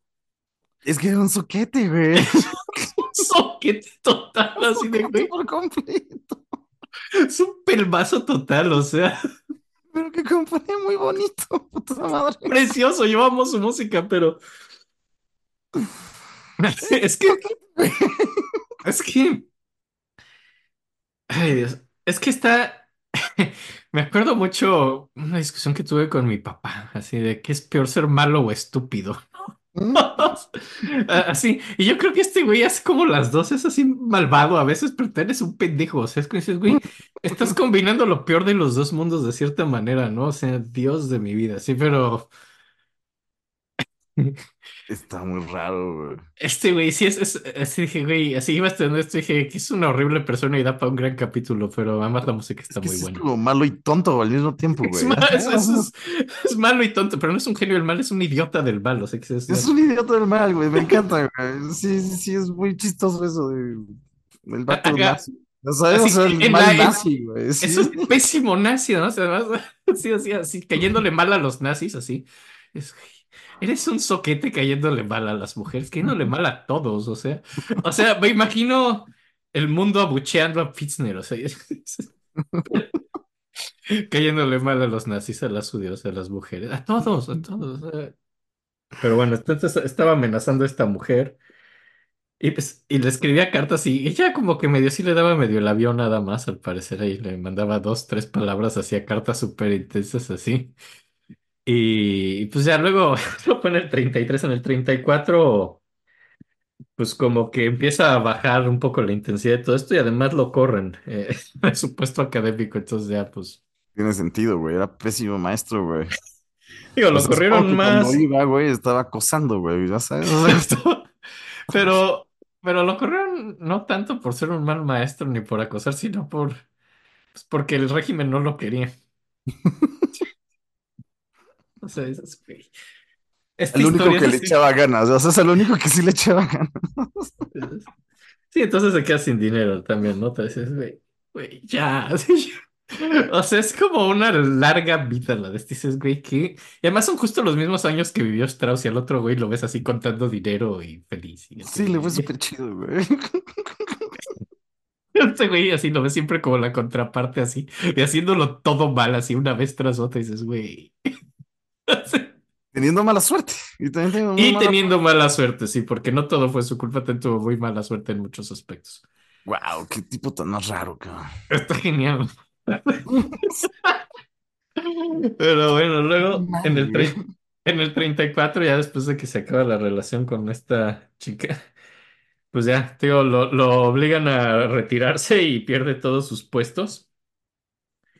Porque además Hitler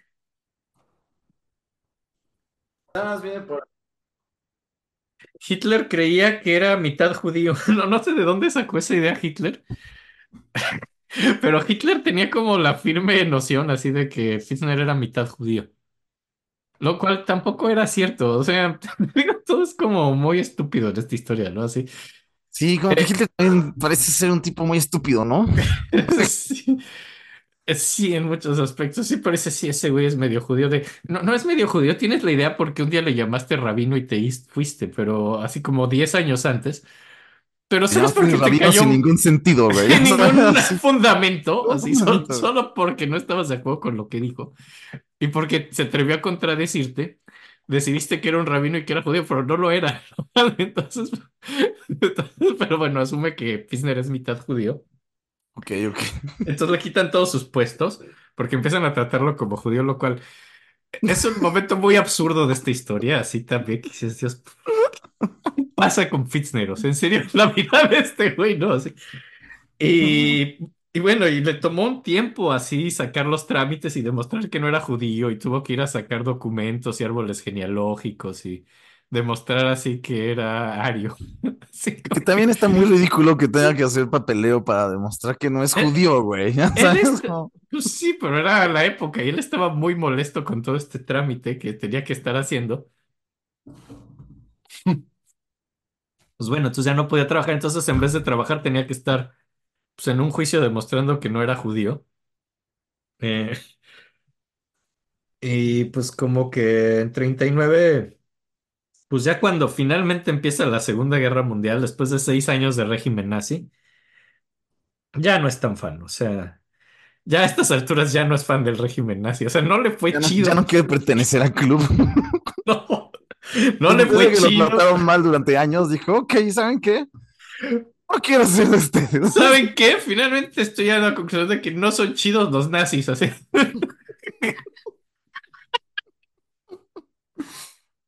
Les di muchas oportunidades y no, no me han convencido. Solo me rompieron el corazón una y otra vez.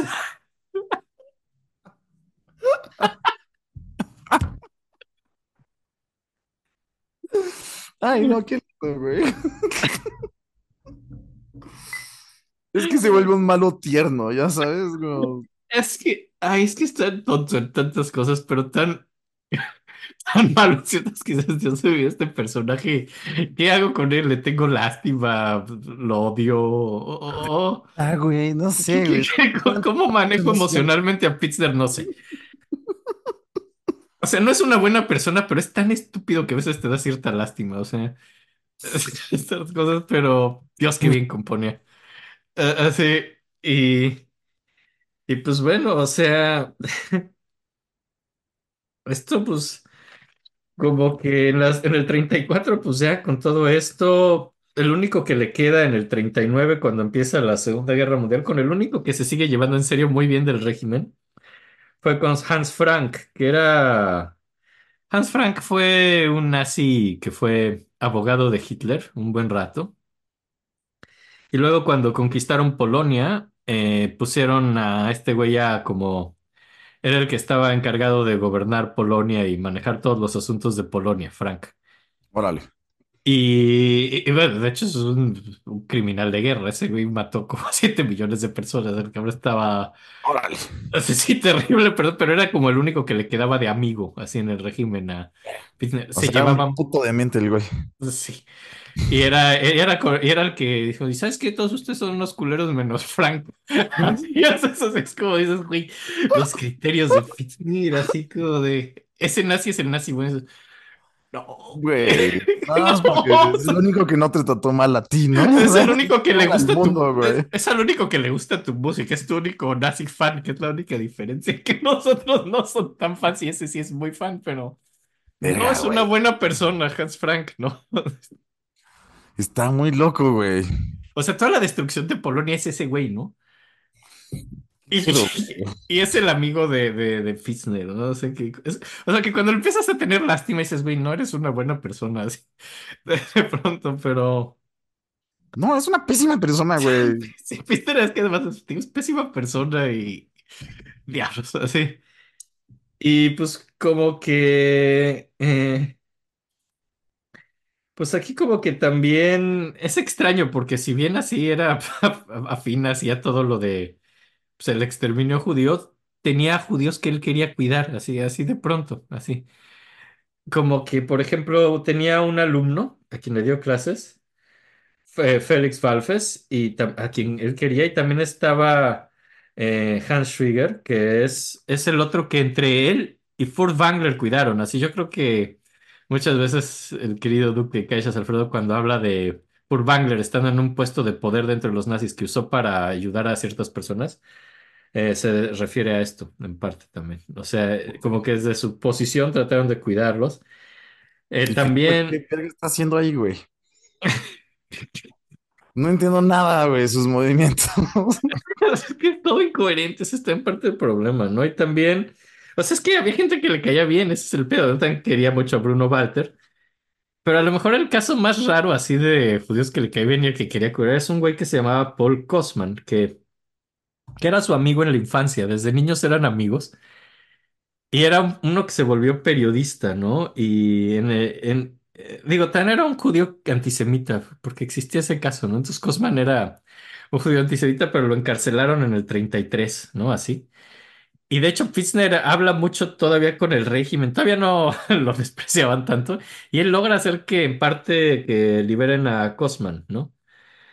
Eh, lo cual hizo luego que la Gestapo se pusiera a investigarlo a él, y también en parte yo creo que por eso vienen los rumores de que era medio judío porque estaba ayudando a su amigo, ¿no? Entonces pronto por ahí tuvo un acto de nobleza a la mitad de todo esto, en general Una muy extrañísima nobleza, ¿no? Como Un momento muy extraño de decencia y nobleza en su vida, ¿no? Así que es no algo sé si llamarle decencia o nobleza, porque seguro lo hizo por alguna razón totalmente egoísta, ya sabes, como, Yo creo que no, yo creo, es que Cosman era en ¿no? serio su amigo de niño. O sea, yo creo que a lo mejor por nostalgia o algo así, era un amigo de la infancia. Puede ser, ¿verdad? Yo creo que va más por ahí, pero porque eso de... Como un que extraño momento de humanidad, güey. ¿Tú crees que haya eso, un breve momento de humanidad y decencia de este güey, o sea. Si le haya importado en algún momento los, los humanos, así como... Es que era súper misántropo, Fitzner, es, es parte de... Es bien misántropo, es parte de su onda. Órale. Es difícil tenerle simpatía a este güey. O sea, ya sé que siempre del que hablamos genera simpatía, pero Fitzner, Dios de mi vida, o sea. En algún momento lo está logrando, güey, y luego otra vez... Cada que dices pop, es que, no, ¿sabes qué pasa? Que su vida es una mierda, la mitad de las veces por su culpa y la mitad de las veces porque algo le pasó. Y cada que algo le pasa, dices, pobrecito, qué feo. Pero luego hace una que, güey, eso fue, no mames, güey, eso fue muy tu culpa, o sea, y eres un ojete, además, así. Es ojete, güey. Ese sí es una persona muy pusilámine, en todos los sentidos. Nada, más me sigue sorprendiendo. Sí. Y por ahí, pero, pero luego ya se está muy amargado. Y te digo que ya a fines de los 30 ya estaba hasta la madre de los nazis también. O sea, sí estaba harto de los nazis. Y por ejemplo, en el 38 también se enojaron con él, así por dos cosas los nazis. Una que porque, digo, que esta también es la que Orff, uno de los momentos más infames de Orff en el régimen nazi es cuando, cuando Hitler quiso quitar el sueño de una noche de verano de Mendelssohn porque era judío y sustituirlo con otra música incidental para la misma obra de Shakespeare. Y pues tanto Fitzner tuvo la oportunidad de componerlo, dijo, ni madres, Mendelssohn es perfecto y no hay que quitarlo, ¿no? Lo cual enojó mucho a los nazis. Eh, digo, el de los momentos infames de Orff es decir, ah, yo la hago y la hizo, ¿no? Así, así, pero, ah, fue- pero, ¿no sientes que estamos en nuestro elemento cuando hablamos de Segunda Guerra Mundial? Esos son nuestros capítulos, estos son los que nos salen chidos. Pero... Nuestro pésimo sentido del humor, además logramos como ese angst, así que esa tensioncilla que creo que funciona. Pero, pero el caso es que por ahí hace un chiste también que le hizo muy poca gracia a los nazis. En una conversación dijo, uy, no, a mí me da mucho miedo ir al oculista, porque una vez la bisabuela de mi oculista vio a un tipo que era un cuarto de judío cruzar la calle. Entonces me da miedo que me relacionen con los judíos por si voy al oculista. Entonces, y de ponerse a hacer chistes de cómo los nazis buscaban judíos y conspiraciones en todos lados y eran paranoicos. Y, tam- y pues, sí, a los nazis no les hizo gracia esa, ese intento de humor así de Pitzner. Su pésimo sentido del humor, güey. Sí, trató de hacer un chiste y pues, lo único que hizo fue enojar más al régimen. así. Ajá. En una de sus conferencias me imagino haciendo la broma, ya sabes. así de, oigan, que así todos nací así. Ay, Dios. Órale. Y, ajá, y en el 39 pues finalmente se casa por segunda vez. Se casa con Amélie Stoll, que pues es un matrimonio pues también eh, un tanto desafortunado por la guerra, básicamente, porque pues es la Segunda Guerra Mundial cuando se decide casar y pues hay bombardeos, entonces logran tener su casita y pues, se las destruyen. en una bomba, entonces tienen que irse mudando y quedándose con amigos. Entonces, pues es un matrimonio bastante nómada y errante pues, debido a la guerra que les van destruyendo sus casas y tienen que ir viendo con quién se van quedando y durmiendo en sillones y cosas así. No, no, no es chido como le va aquí. Eh,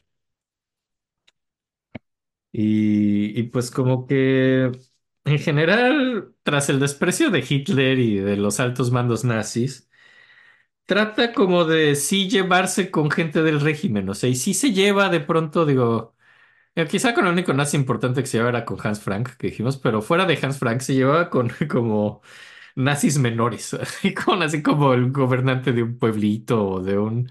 Eran los que lo pelaban todavía más o menos. Y es a lo que voy, que realmente no fue tan despreciado como él dice. Le gustaba también hacerse la víctima al cabrón y decir que nadie lo pelaba y que nadie quería su música y que él sería el mejor si no fuera porque los nazis lo despreciaban. Pero la verdad, eh, en su cumpleaños y alrededor de su cumpleaños, muchas ciudades tenían festivales de su música. O sea, no es como que fuera ignorado. O sea, él decía que era ignorado, pero solo otro compositor tenía ese tipo de honores y era Strauss. O sea, nadie más en el régimen. O sea, y Goebbels le hacía su festival. Ahora, Goebbels se rehusó a conocerlo en persona porque no le interesó y sí conocía a otros compositores, entonces le dio envidia y cosas así. Pero, Hizo pero, bien, güey. Obviamente no quería conocerlo porque se iba a pelear, ¿no? O sea, seguro iba a hacer algo así, como, güey, no es eh, necesario, güey. así, yo me quiero juntar con el nazi importante. Sí, mira, te voy a dar tu festival, pero no, no, esta junta pudo ser un email, así básicamente. Así, no necesito que vengas a mi oficina. Entonces, Goebbels también medio, lo, lo- lo- así lo manda medio al diablo, pero sí le hacen sus festivales y sí le tocan su música. O sea, toda esta noción de que no se tocaba Fischer es falsa. Eso en parte lo dice él porque él quería que lo tocaran más, ¿no? Él creía que él tenía que ser, él se sentía a sí mismo como el único compositor que debía ser el compositor de cabecera del régimen. Ajá, y no lo era. Así que él quería hacer eso, pues a de Hitler no. Alemania, ¿no? Yo supongo que él quería más bien como cualquier régimen que estuviera en el poder, que él fuera Pues el único. sí, pero pues se quería congraciar con los nazis y quería ser el compositor de cabecera de Hitler, quería ser Furtwängler, quería ser, como Furtwängler era el director, pues, casi casi del partido, él quería ser el compositor del partido, pero simplemente no lo fue. porque a los nazis no les interesó que él lo fuera, ¿no? Entonces, pues no, pues no, no, no está padre para él, pero el caso es que, que es mentira eso que no tocaran Fischer. Claro que, claro que se tocaba su música y digo, no, no era Strauss, sí, o sea, pudo haber ido mucho mejor. Nada más fue una ceguera social la que lo arruinó, ¿no? Más bien. En gran parte sí, fue su ineptitud social la que echó a perder todos sus prospectos. Eh, y pues como que en los cuarentas la guerra... eh, Lo que le ayudó que en los 40 los nazis empezaran a conquistar países fue que logró llevar su música a otros países, o sea, a través del radio, lo cual es horrible, pero pues así es como su música llegó a Polonia, llegó a Holanda, llegó a Francia, pues porque cuando conquistaban un país y hacían música, pues tocaban música de compositores nazis. Régimen, sí, sí, sí. Entonces, pues de pronto estaban tocando música de Fischer en Holanda y en Francia y en Polonia y en Checoslovaquia. Es como, pues su música sale finalmente de Alemania.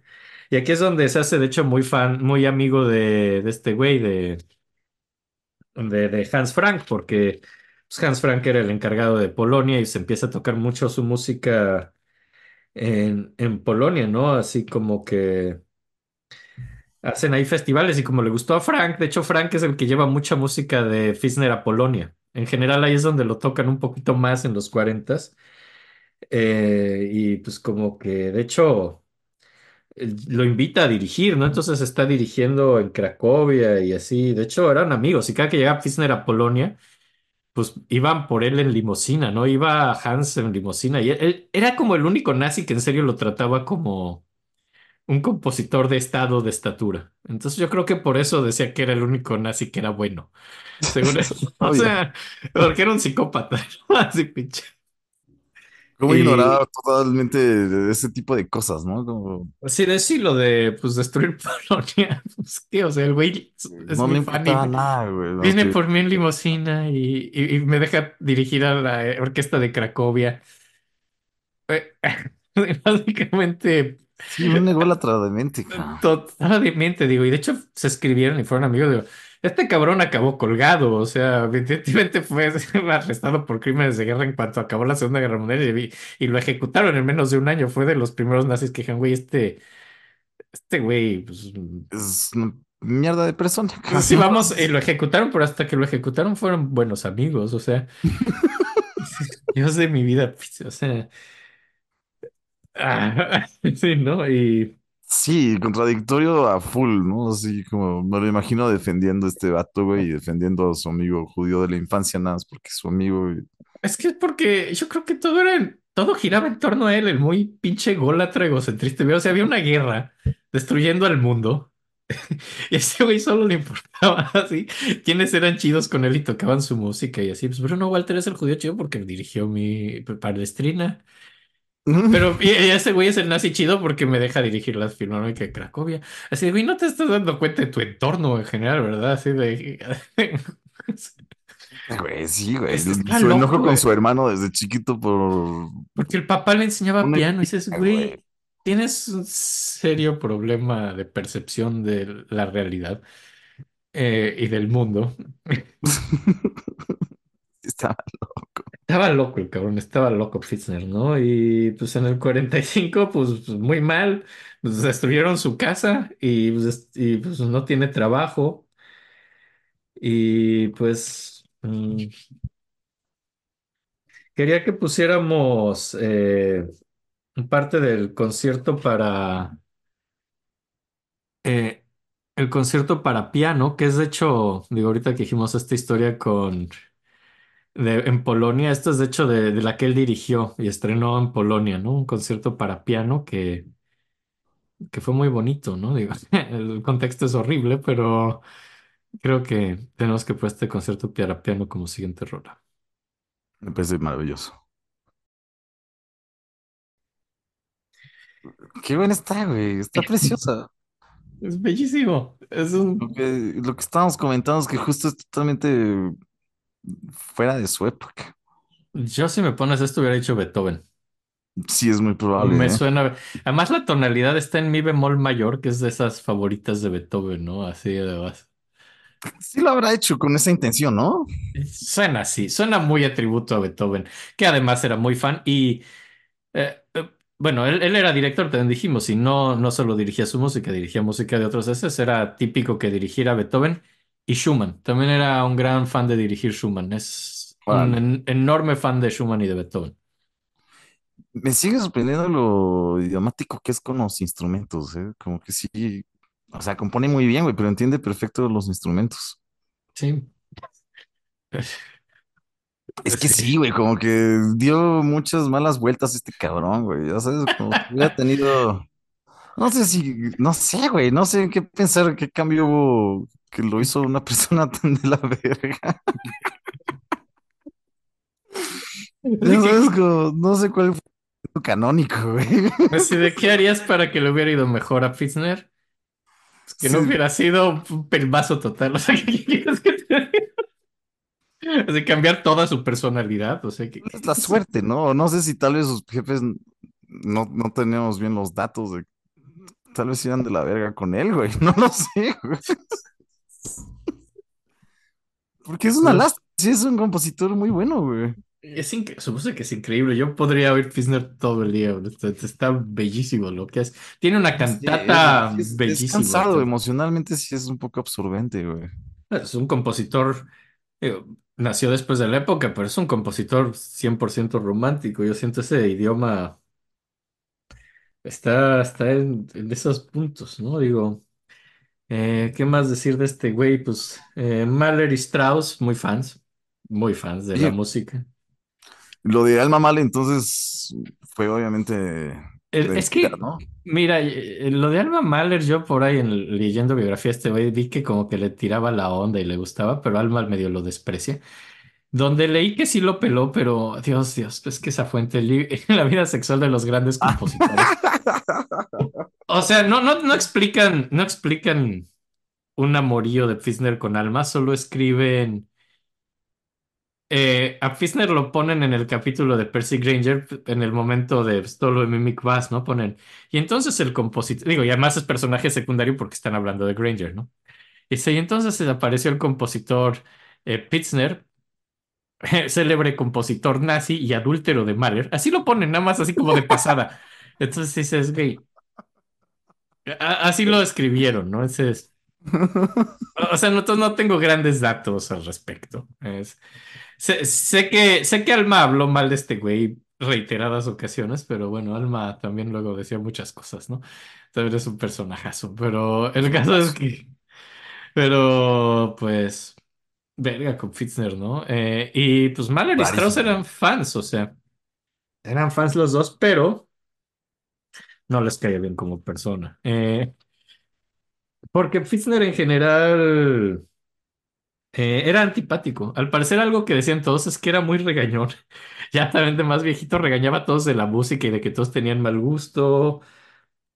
En general era, pues, en todos sus tratos era muy grosero y era ofensivo y ofendía a todos, era grosero, era vulgar. Eh, Era un- era una persona desagradable con la cual pasar tiempo, honestamente. Ese era el problema también. Y, y pues sí, ni Stra- Strauss y Mahler decían que pues, la música era brillante, pero que el tipo era insoportable, ¿no? Así les caía muy mal. Y, y de hecho, pues él también se mete en problemas con dos personajes muy importantes de la música alemana en el momento. Esto yo creo que también ayuda a su no tanta celebridad, así como hubiera podido tener. Y es que se lleva muy mal tanto con, eh, con Furtwängler como con, con Strauss. Son dos personas con las que se caía muy mal, así, con las que tiene pues, problemas, así. Entonces, pues eh, los dos eran fundamentales en el régimen, en la música del régimen. Y pues si no, Pero ¿por qué se peleaban con él, güey? O sea, ¿por qué le hablaban? Ay, sí, o sea, ¿por qué, por qué había relación? Pues básicamente el, el problema es como con Furtwängler, el problema es como que él insistía en que tocara más su música y Furtwängler sí llegó a tocar su música muchas veces, o sea, no, varias veces sí estuvo tocando pues música de Fitzner en programas, pero él insistía en que la tenía que tocar más y Furtwängler era inteligente, o sea, se lava las manos un poco de Fitzner, dice, güey, este güey le cae mal a Hitler. Yo no me voy a echar este problema. O sea, aunque me gusten sus rolas, mira, Mejor toco Beethoven y seamos todos felices, ¿no? Además, tiene como el pésimo y estúpido gusto y tino de siempre estar comparando a Furtwängler con Bruno Walter, ¿no? Decir, ay, Walter era más chido, Walter sí tocaba mis rolas. No le caía bien a Furtwängler, no le caía bien. Y Strauss tampoco, ¿no? Con Strauss tenían mucho, mucho en común. Hay mucho en común, hay... Los dos son directores compositores. Los dos son grandes fans de Wagner, los dos detestan la República de Weimar, los dos tienen ahí su onda medio antisemita. Eh, hay una gran diferencia, Strauss era divertido. O sea, Strauss hacía- sabía hacer música ligera, entretenida, divertida, eh, pícara eróticamente a veces. Toda esta ópera que hizo de su esposa y los celos. eso, o sea, tenía, si bien esa no fue una buena ópera, pero sí tenía cierta gracia, incluso sexual, divertida, Strauss. Fitzner no. Fitzner, si, si llega a hablar de amor, una relación hombre-mujer, es para hablar de un amor medieval, sacro, sa- sí, o sea, Fitzner era de una seriedad brutal, ¿no? Y bueno, el problema es que Strauss es sumamente popular y tocan a cada rato en todo el país y en todo el mundo y es un héroe y además los instrumentistas lo aman y aman tocar Strauss y tiene fama y dinero. Y pues Fisner lo odia. Así de fácil, por envidia y celos y porque le caga que Strauss sea exitoso y él no. idiosísimo, ¿no? Justo. Y él decía, bueno, tenemos tanto en común, somos muy parecidos. Yo soy un genio, porque él sí y yo no. O sea, es eso, es Billy pura envidia con Strauss. O sea, Wow. con Furtwängler porque él quería que Furtwängler lo ayudara más y Furtwängler no metió las manos al fuego por Fitzner. ¿Qué No lo pasó? hizo. Pues no, claro que no. Y a Strauss lo odia porque simplemente le va mucho mejor que él. Desde, desde el principio. Y muchas veces coinciden estrenos de óperas exitosísimas de Strauss con óperas de Pisner que nadie peló. En los mismos años y cosas así. Son los mismos años, tienen la misma edad, nacen en época parecida, mueren en época parecida. Vivieron la misma época los dos. Y, y- pero son dos caras de una moneda. A Strauss le va increíble, a Fitzer no. Así de fácil. Uno es el que le fue bien y el otro pues, fue un fracaso. Y pues es triste decirlo así, pero sí, sí fue un fracaso. Yo creo, es terrible. Eh, Pues es que era un y pendejo, güey. Sí, sí, ¿no? Qué triste. Y, y- y es lo que sabemos, ¿no? O sea, quién sabe también qué más mamadas hizo. y la música es bellísima, pero yo creo que no, o sea, sí, sí lo tocaban y sí, sí tenía sus festivales y pero hoy en día Richard Strauss es Richard Strauss y Fischer pues lo ven como compositor menor, ¿no? Así. Pues yo no lo topaba, güey. Ya ves, eso le hubiera cagado así espectacularmente. E- Eso le hubiera molestado que dices, ¿sabes quién es Strauss? Sí, ¿sabes quién es Fischer? Ni idea. Así. O sea, Ah, sí, como n- eh, nunca sale en ningún, o sea, yo nunca lo estudié, güey, nunca me hablaron de él, ya sabes, como en la escuela no se, no se mencionan, como que lo conoces cuando estás metido ahí, como, supongo que porque, o sea, tienes que leer para llegar a él, ¿no? No hay otra forma de, Mm, No, no es de gratis, no está ahí, no, no es, no es Mozart, no es Beethoven, no es algo que ves en las caricaturas creciendo. No, es no, no está ahí, no está en la cultura popular. Palestrina es su rola más famosa, no se toca seguido, o sea, eh, pues bueno, acaba la Segunda Guerra Mundial, juicios de desnazificación. Extrañamente le va bastante bien en los juicios de desnazificación. Por ejemplo, le va mucho más fácil que a Orff. Ah. pues es que nadie lo topaba. Básicamente creen sí que es un topaba idiota. Básicamente creen que es un idiota. Dicen, bueno, era ignorante de la situación. O sea, lo tratan de tonto, casi, casi, ¿no? Dicen, "Eh, no sabía lo que hacía el señor este, ¿no? Y pues, pero básicamente está muy pobre, no tiene casa. Y, y lo dejan ir a, pues, a morirse, casi, casi a una un asilo de ancianos en Salzburgo. eh, donde, pues, al final de su vida, pues. Está viejo, cansado, mal de la vista. Al parecer cuando entró este, no, no, no supe por qué, pero cuando entró al asilo tenía un brazo roto. Eh, y ya lo meten al asilo en el 47, en el 48 tiene parálisis del habla debido a arteriosclerosis, que es algo que le dio al final de su vida. verga.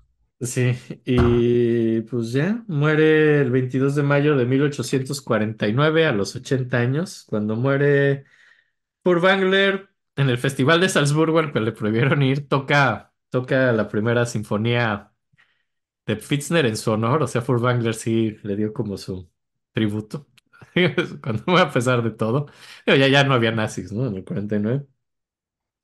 Es que Y está interesante que la única razón por la que, o sea, sí era por su música, ¿no? O sea, la única razón por la que existe es porque su música es muy buena, güey. Su música es brillante. Ahora, después de ese concierto de cuando se murió y Furtwängler dijo, bueno, vamos a tocar su primera sinfonía en tributo, prácticamente no lo tocan por un chingo de años. O sea, cae en el olvido inmediatamente. O sea, su música muere con él casi, casi hasta, hasta el 97. 1997 pasa algo chistoso, raro, que es que en el, eh, en el Lincoln, en el Royal Opera House de Londres deciden tocar Palestrina. y sale bien. Y luego en el 97 la llevan al Lincoln Center en Nueva York. Concierto muy polémico. Eh, de, güey, van a tocar la música del puto nazi loco. Eh, Órale. sí, sí, sí van a tocar la música del nazi loco, ¿no? Y, y la tocaron, ¿no? Y, y- y eso hace que desde el 97 para acá, o sea, no es viejo, no es algo que lleve años, o sea, Muy poco tiempo, güey. de 1997 para aquí ha habido gente interesada en escuchar a Pfister y decir, güey, ¿qué hizo ese güey? Sí, eh, eh, eh, hizo muy buena música. Eh, Bueno, que está cagado que sí hay bastante música grabada, ¿no? Sí, más que de otros que hemos visto. Bueno, también luego nos hemos ido por cosas súper, súper marginales, pero sí, pero, pero sí, sí hay bastante grabado. No, no, ¿Las no, grabaciones son del 97 también para acá o...? Hay más viejitas. Eh, por ahí puse lo, lo que voy a poner de Palestrina, de hecho es una versión de los 50, o sea, no, o, o sea, me queda claro que no se deje de tocar del todo, pero sí bastante, Por lo menos en vivo. ¿no? Sí, entonces, no, es, es, la Palestrina es en vivo, es una grabación del ópera en vivo, pero sí, Fitzner no, no fue tan tocado muchos años.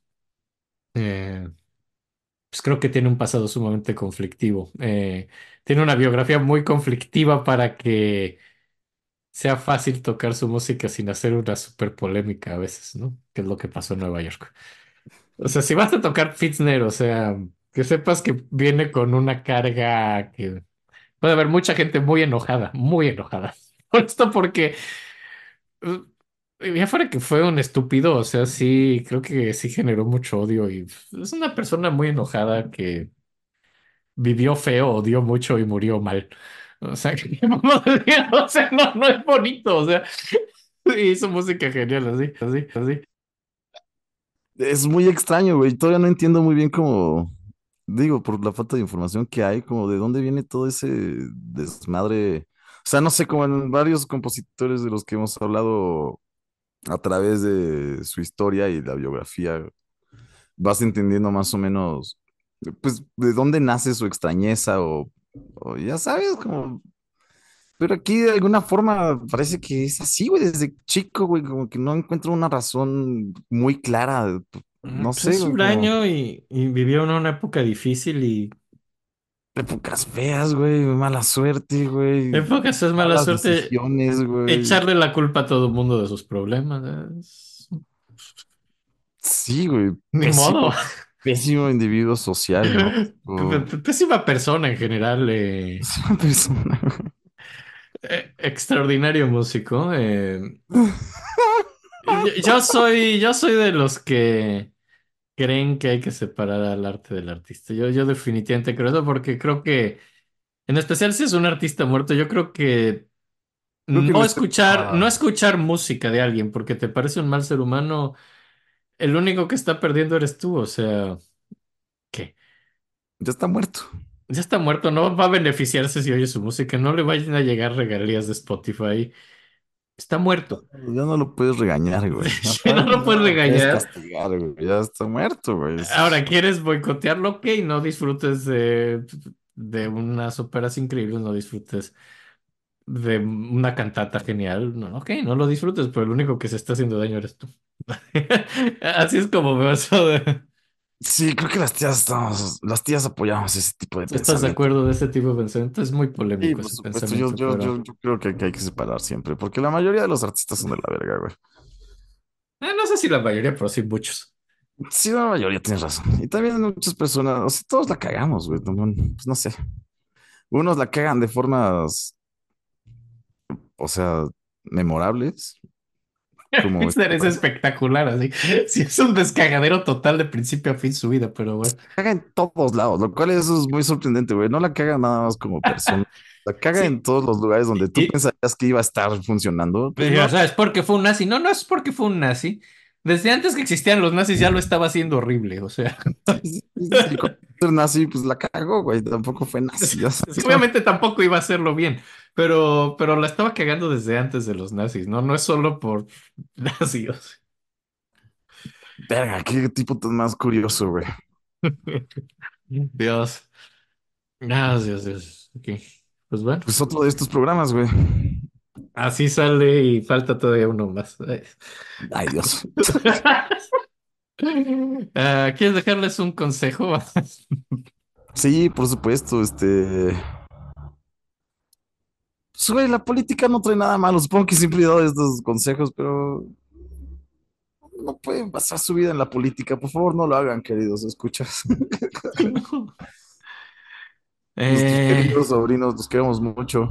los queremos mucho, los vamos a dejar con la obertura de la ópera palestrina, que es una maravilla, y ya, pues, ya los queremos mucho, pórtense bien. Ay. Bueno, ta, Ta-da. da da.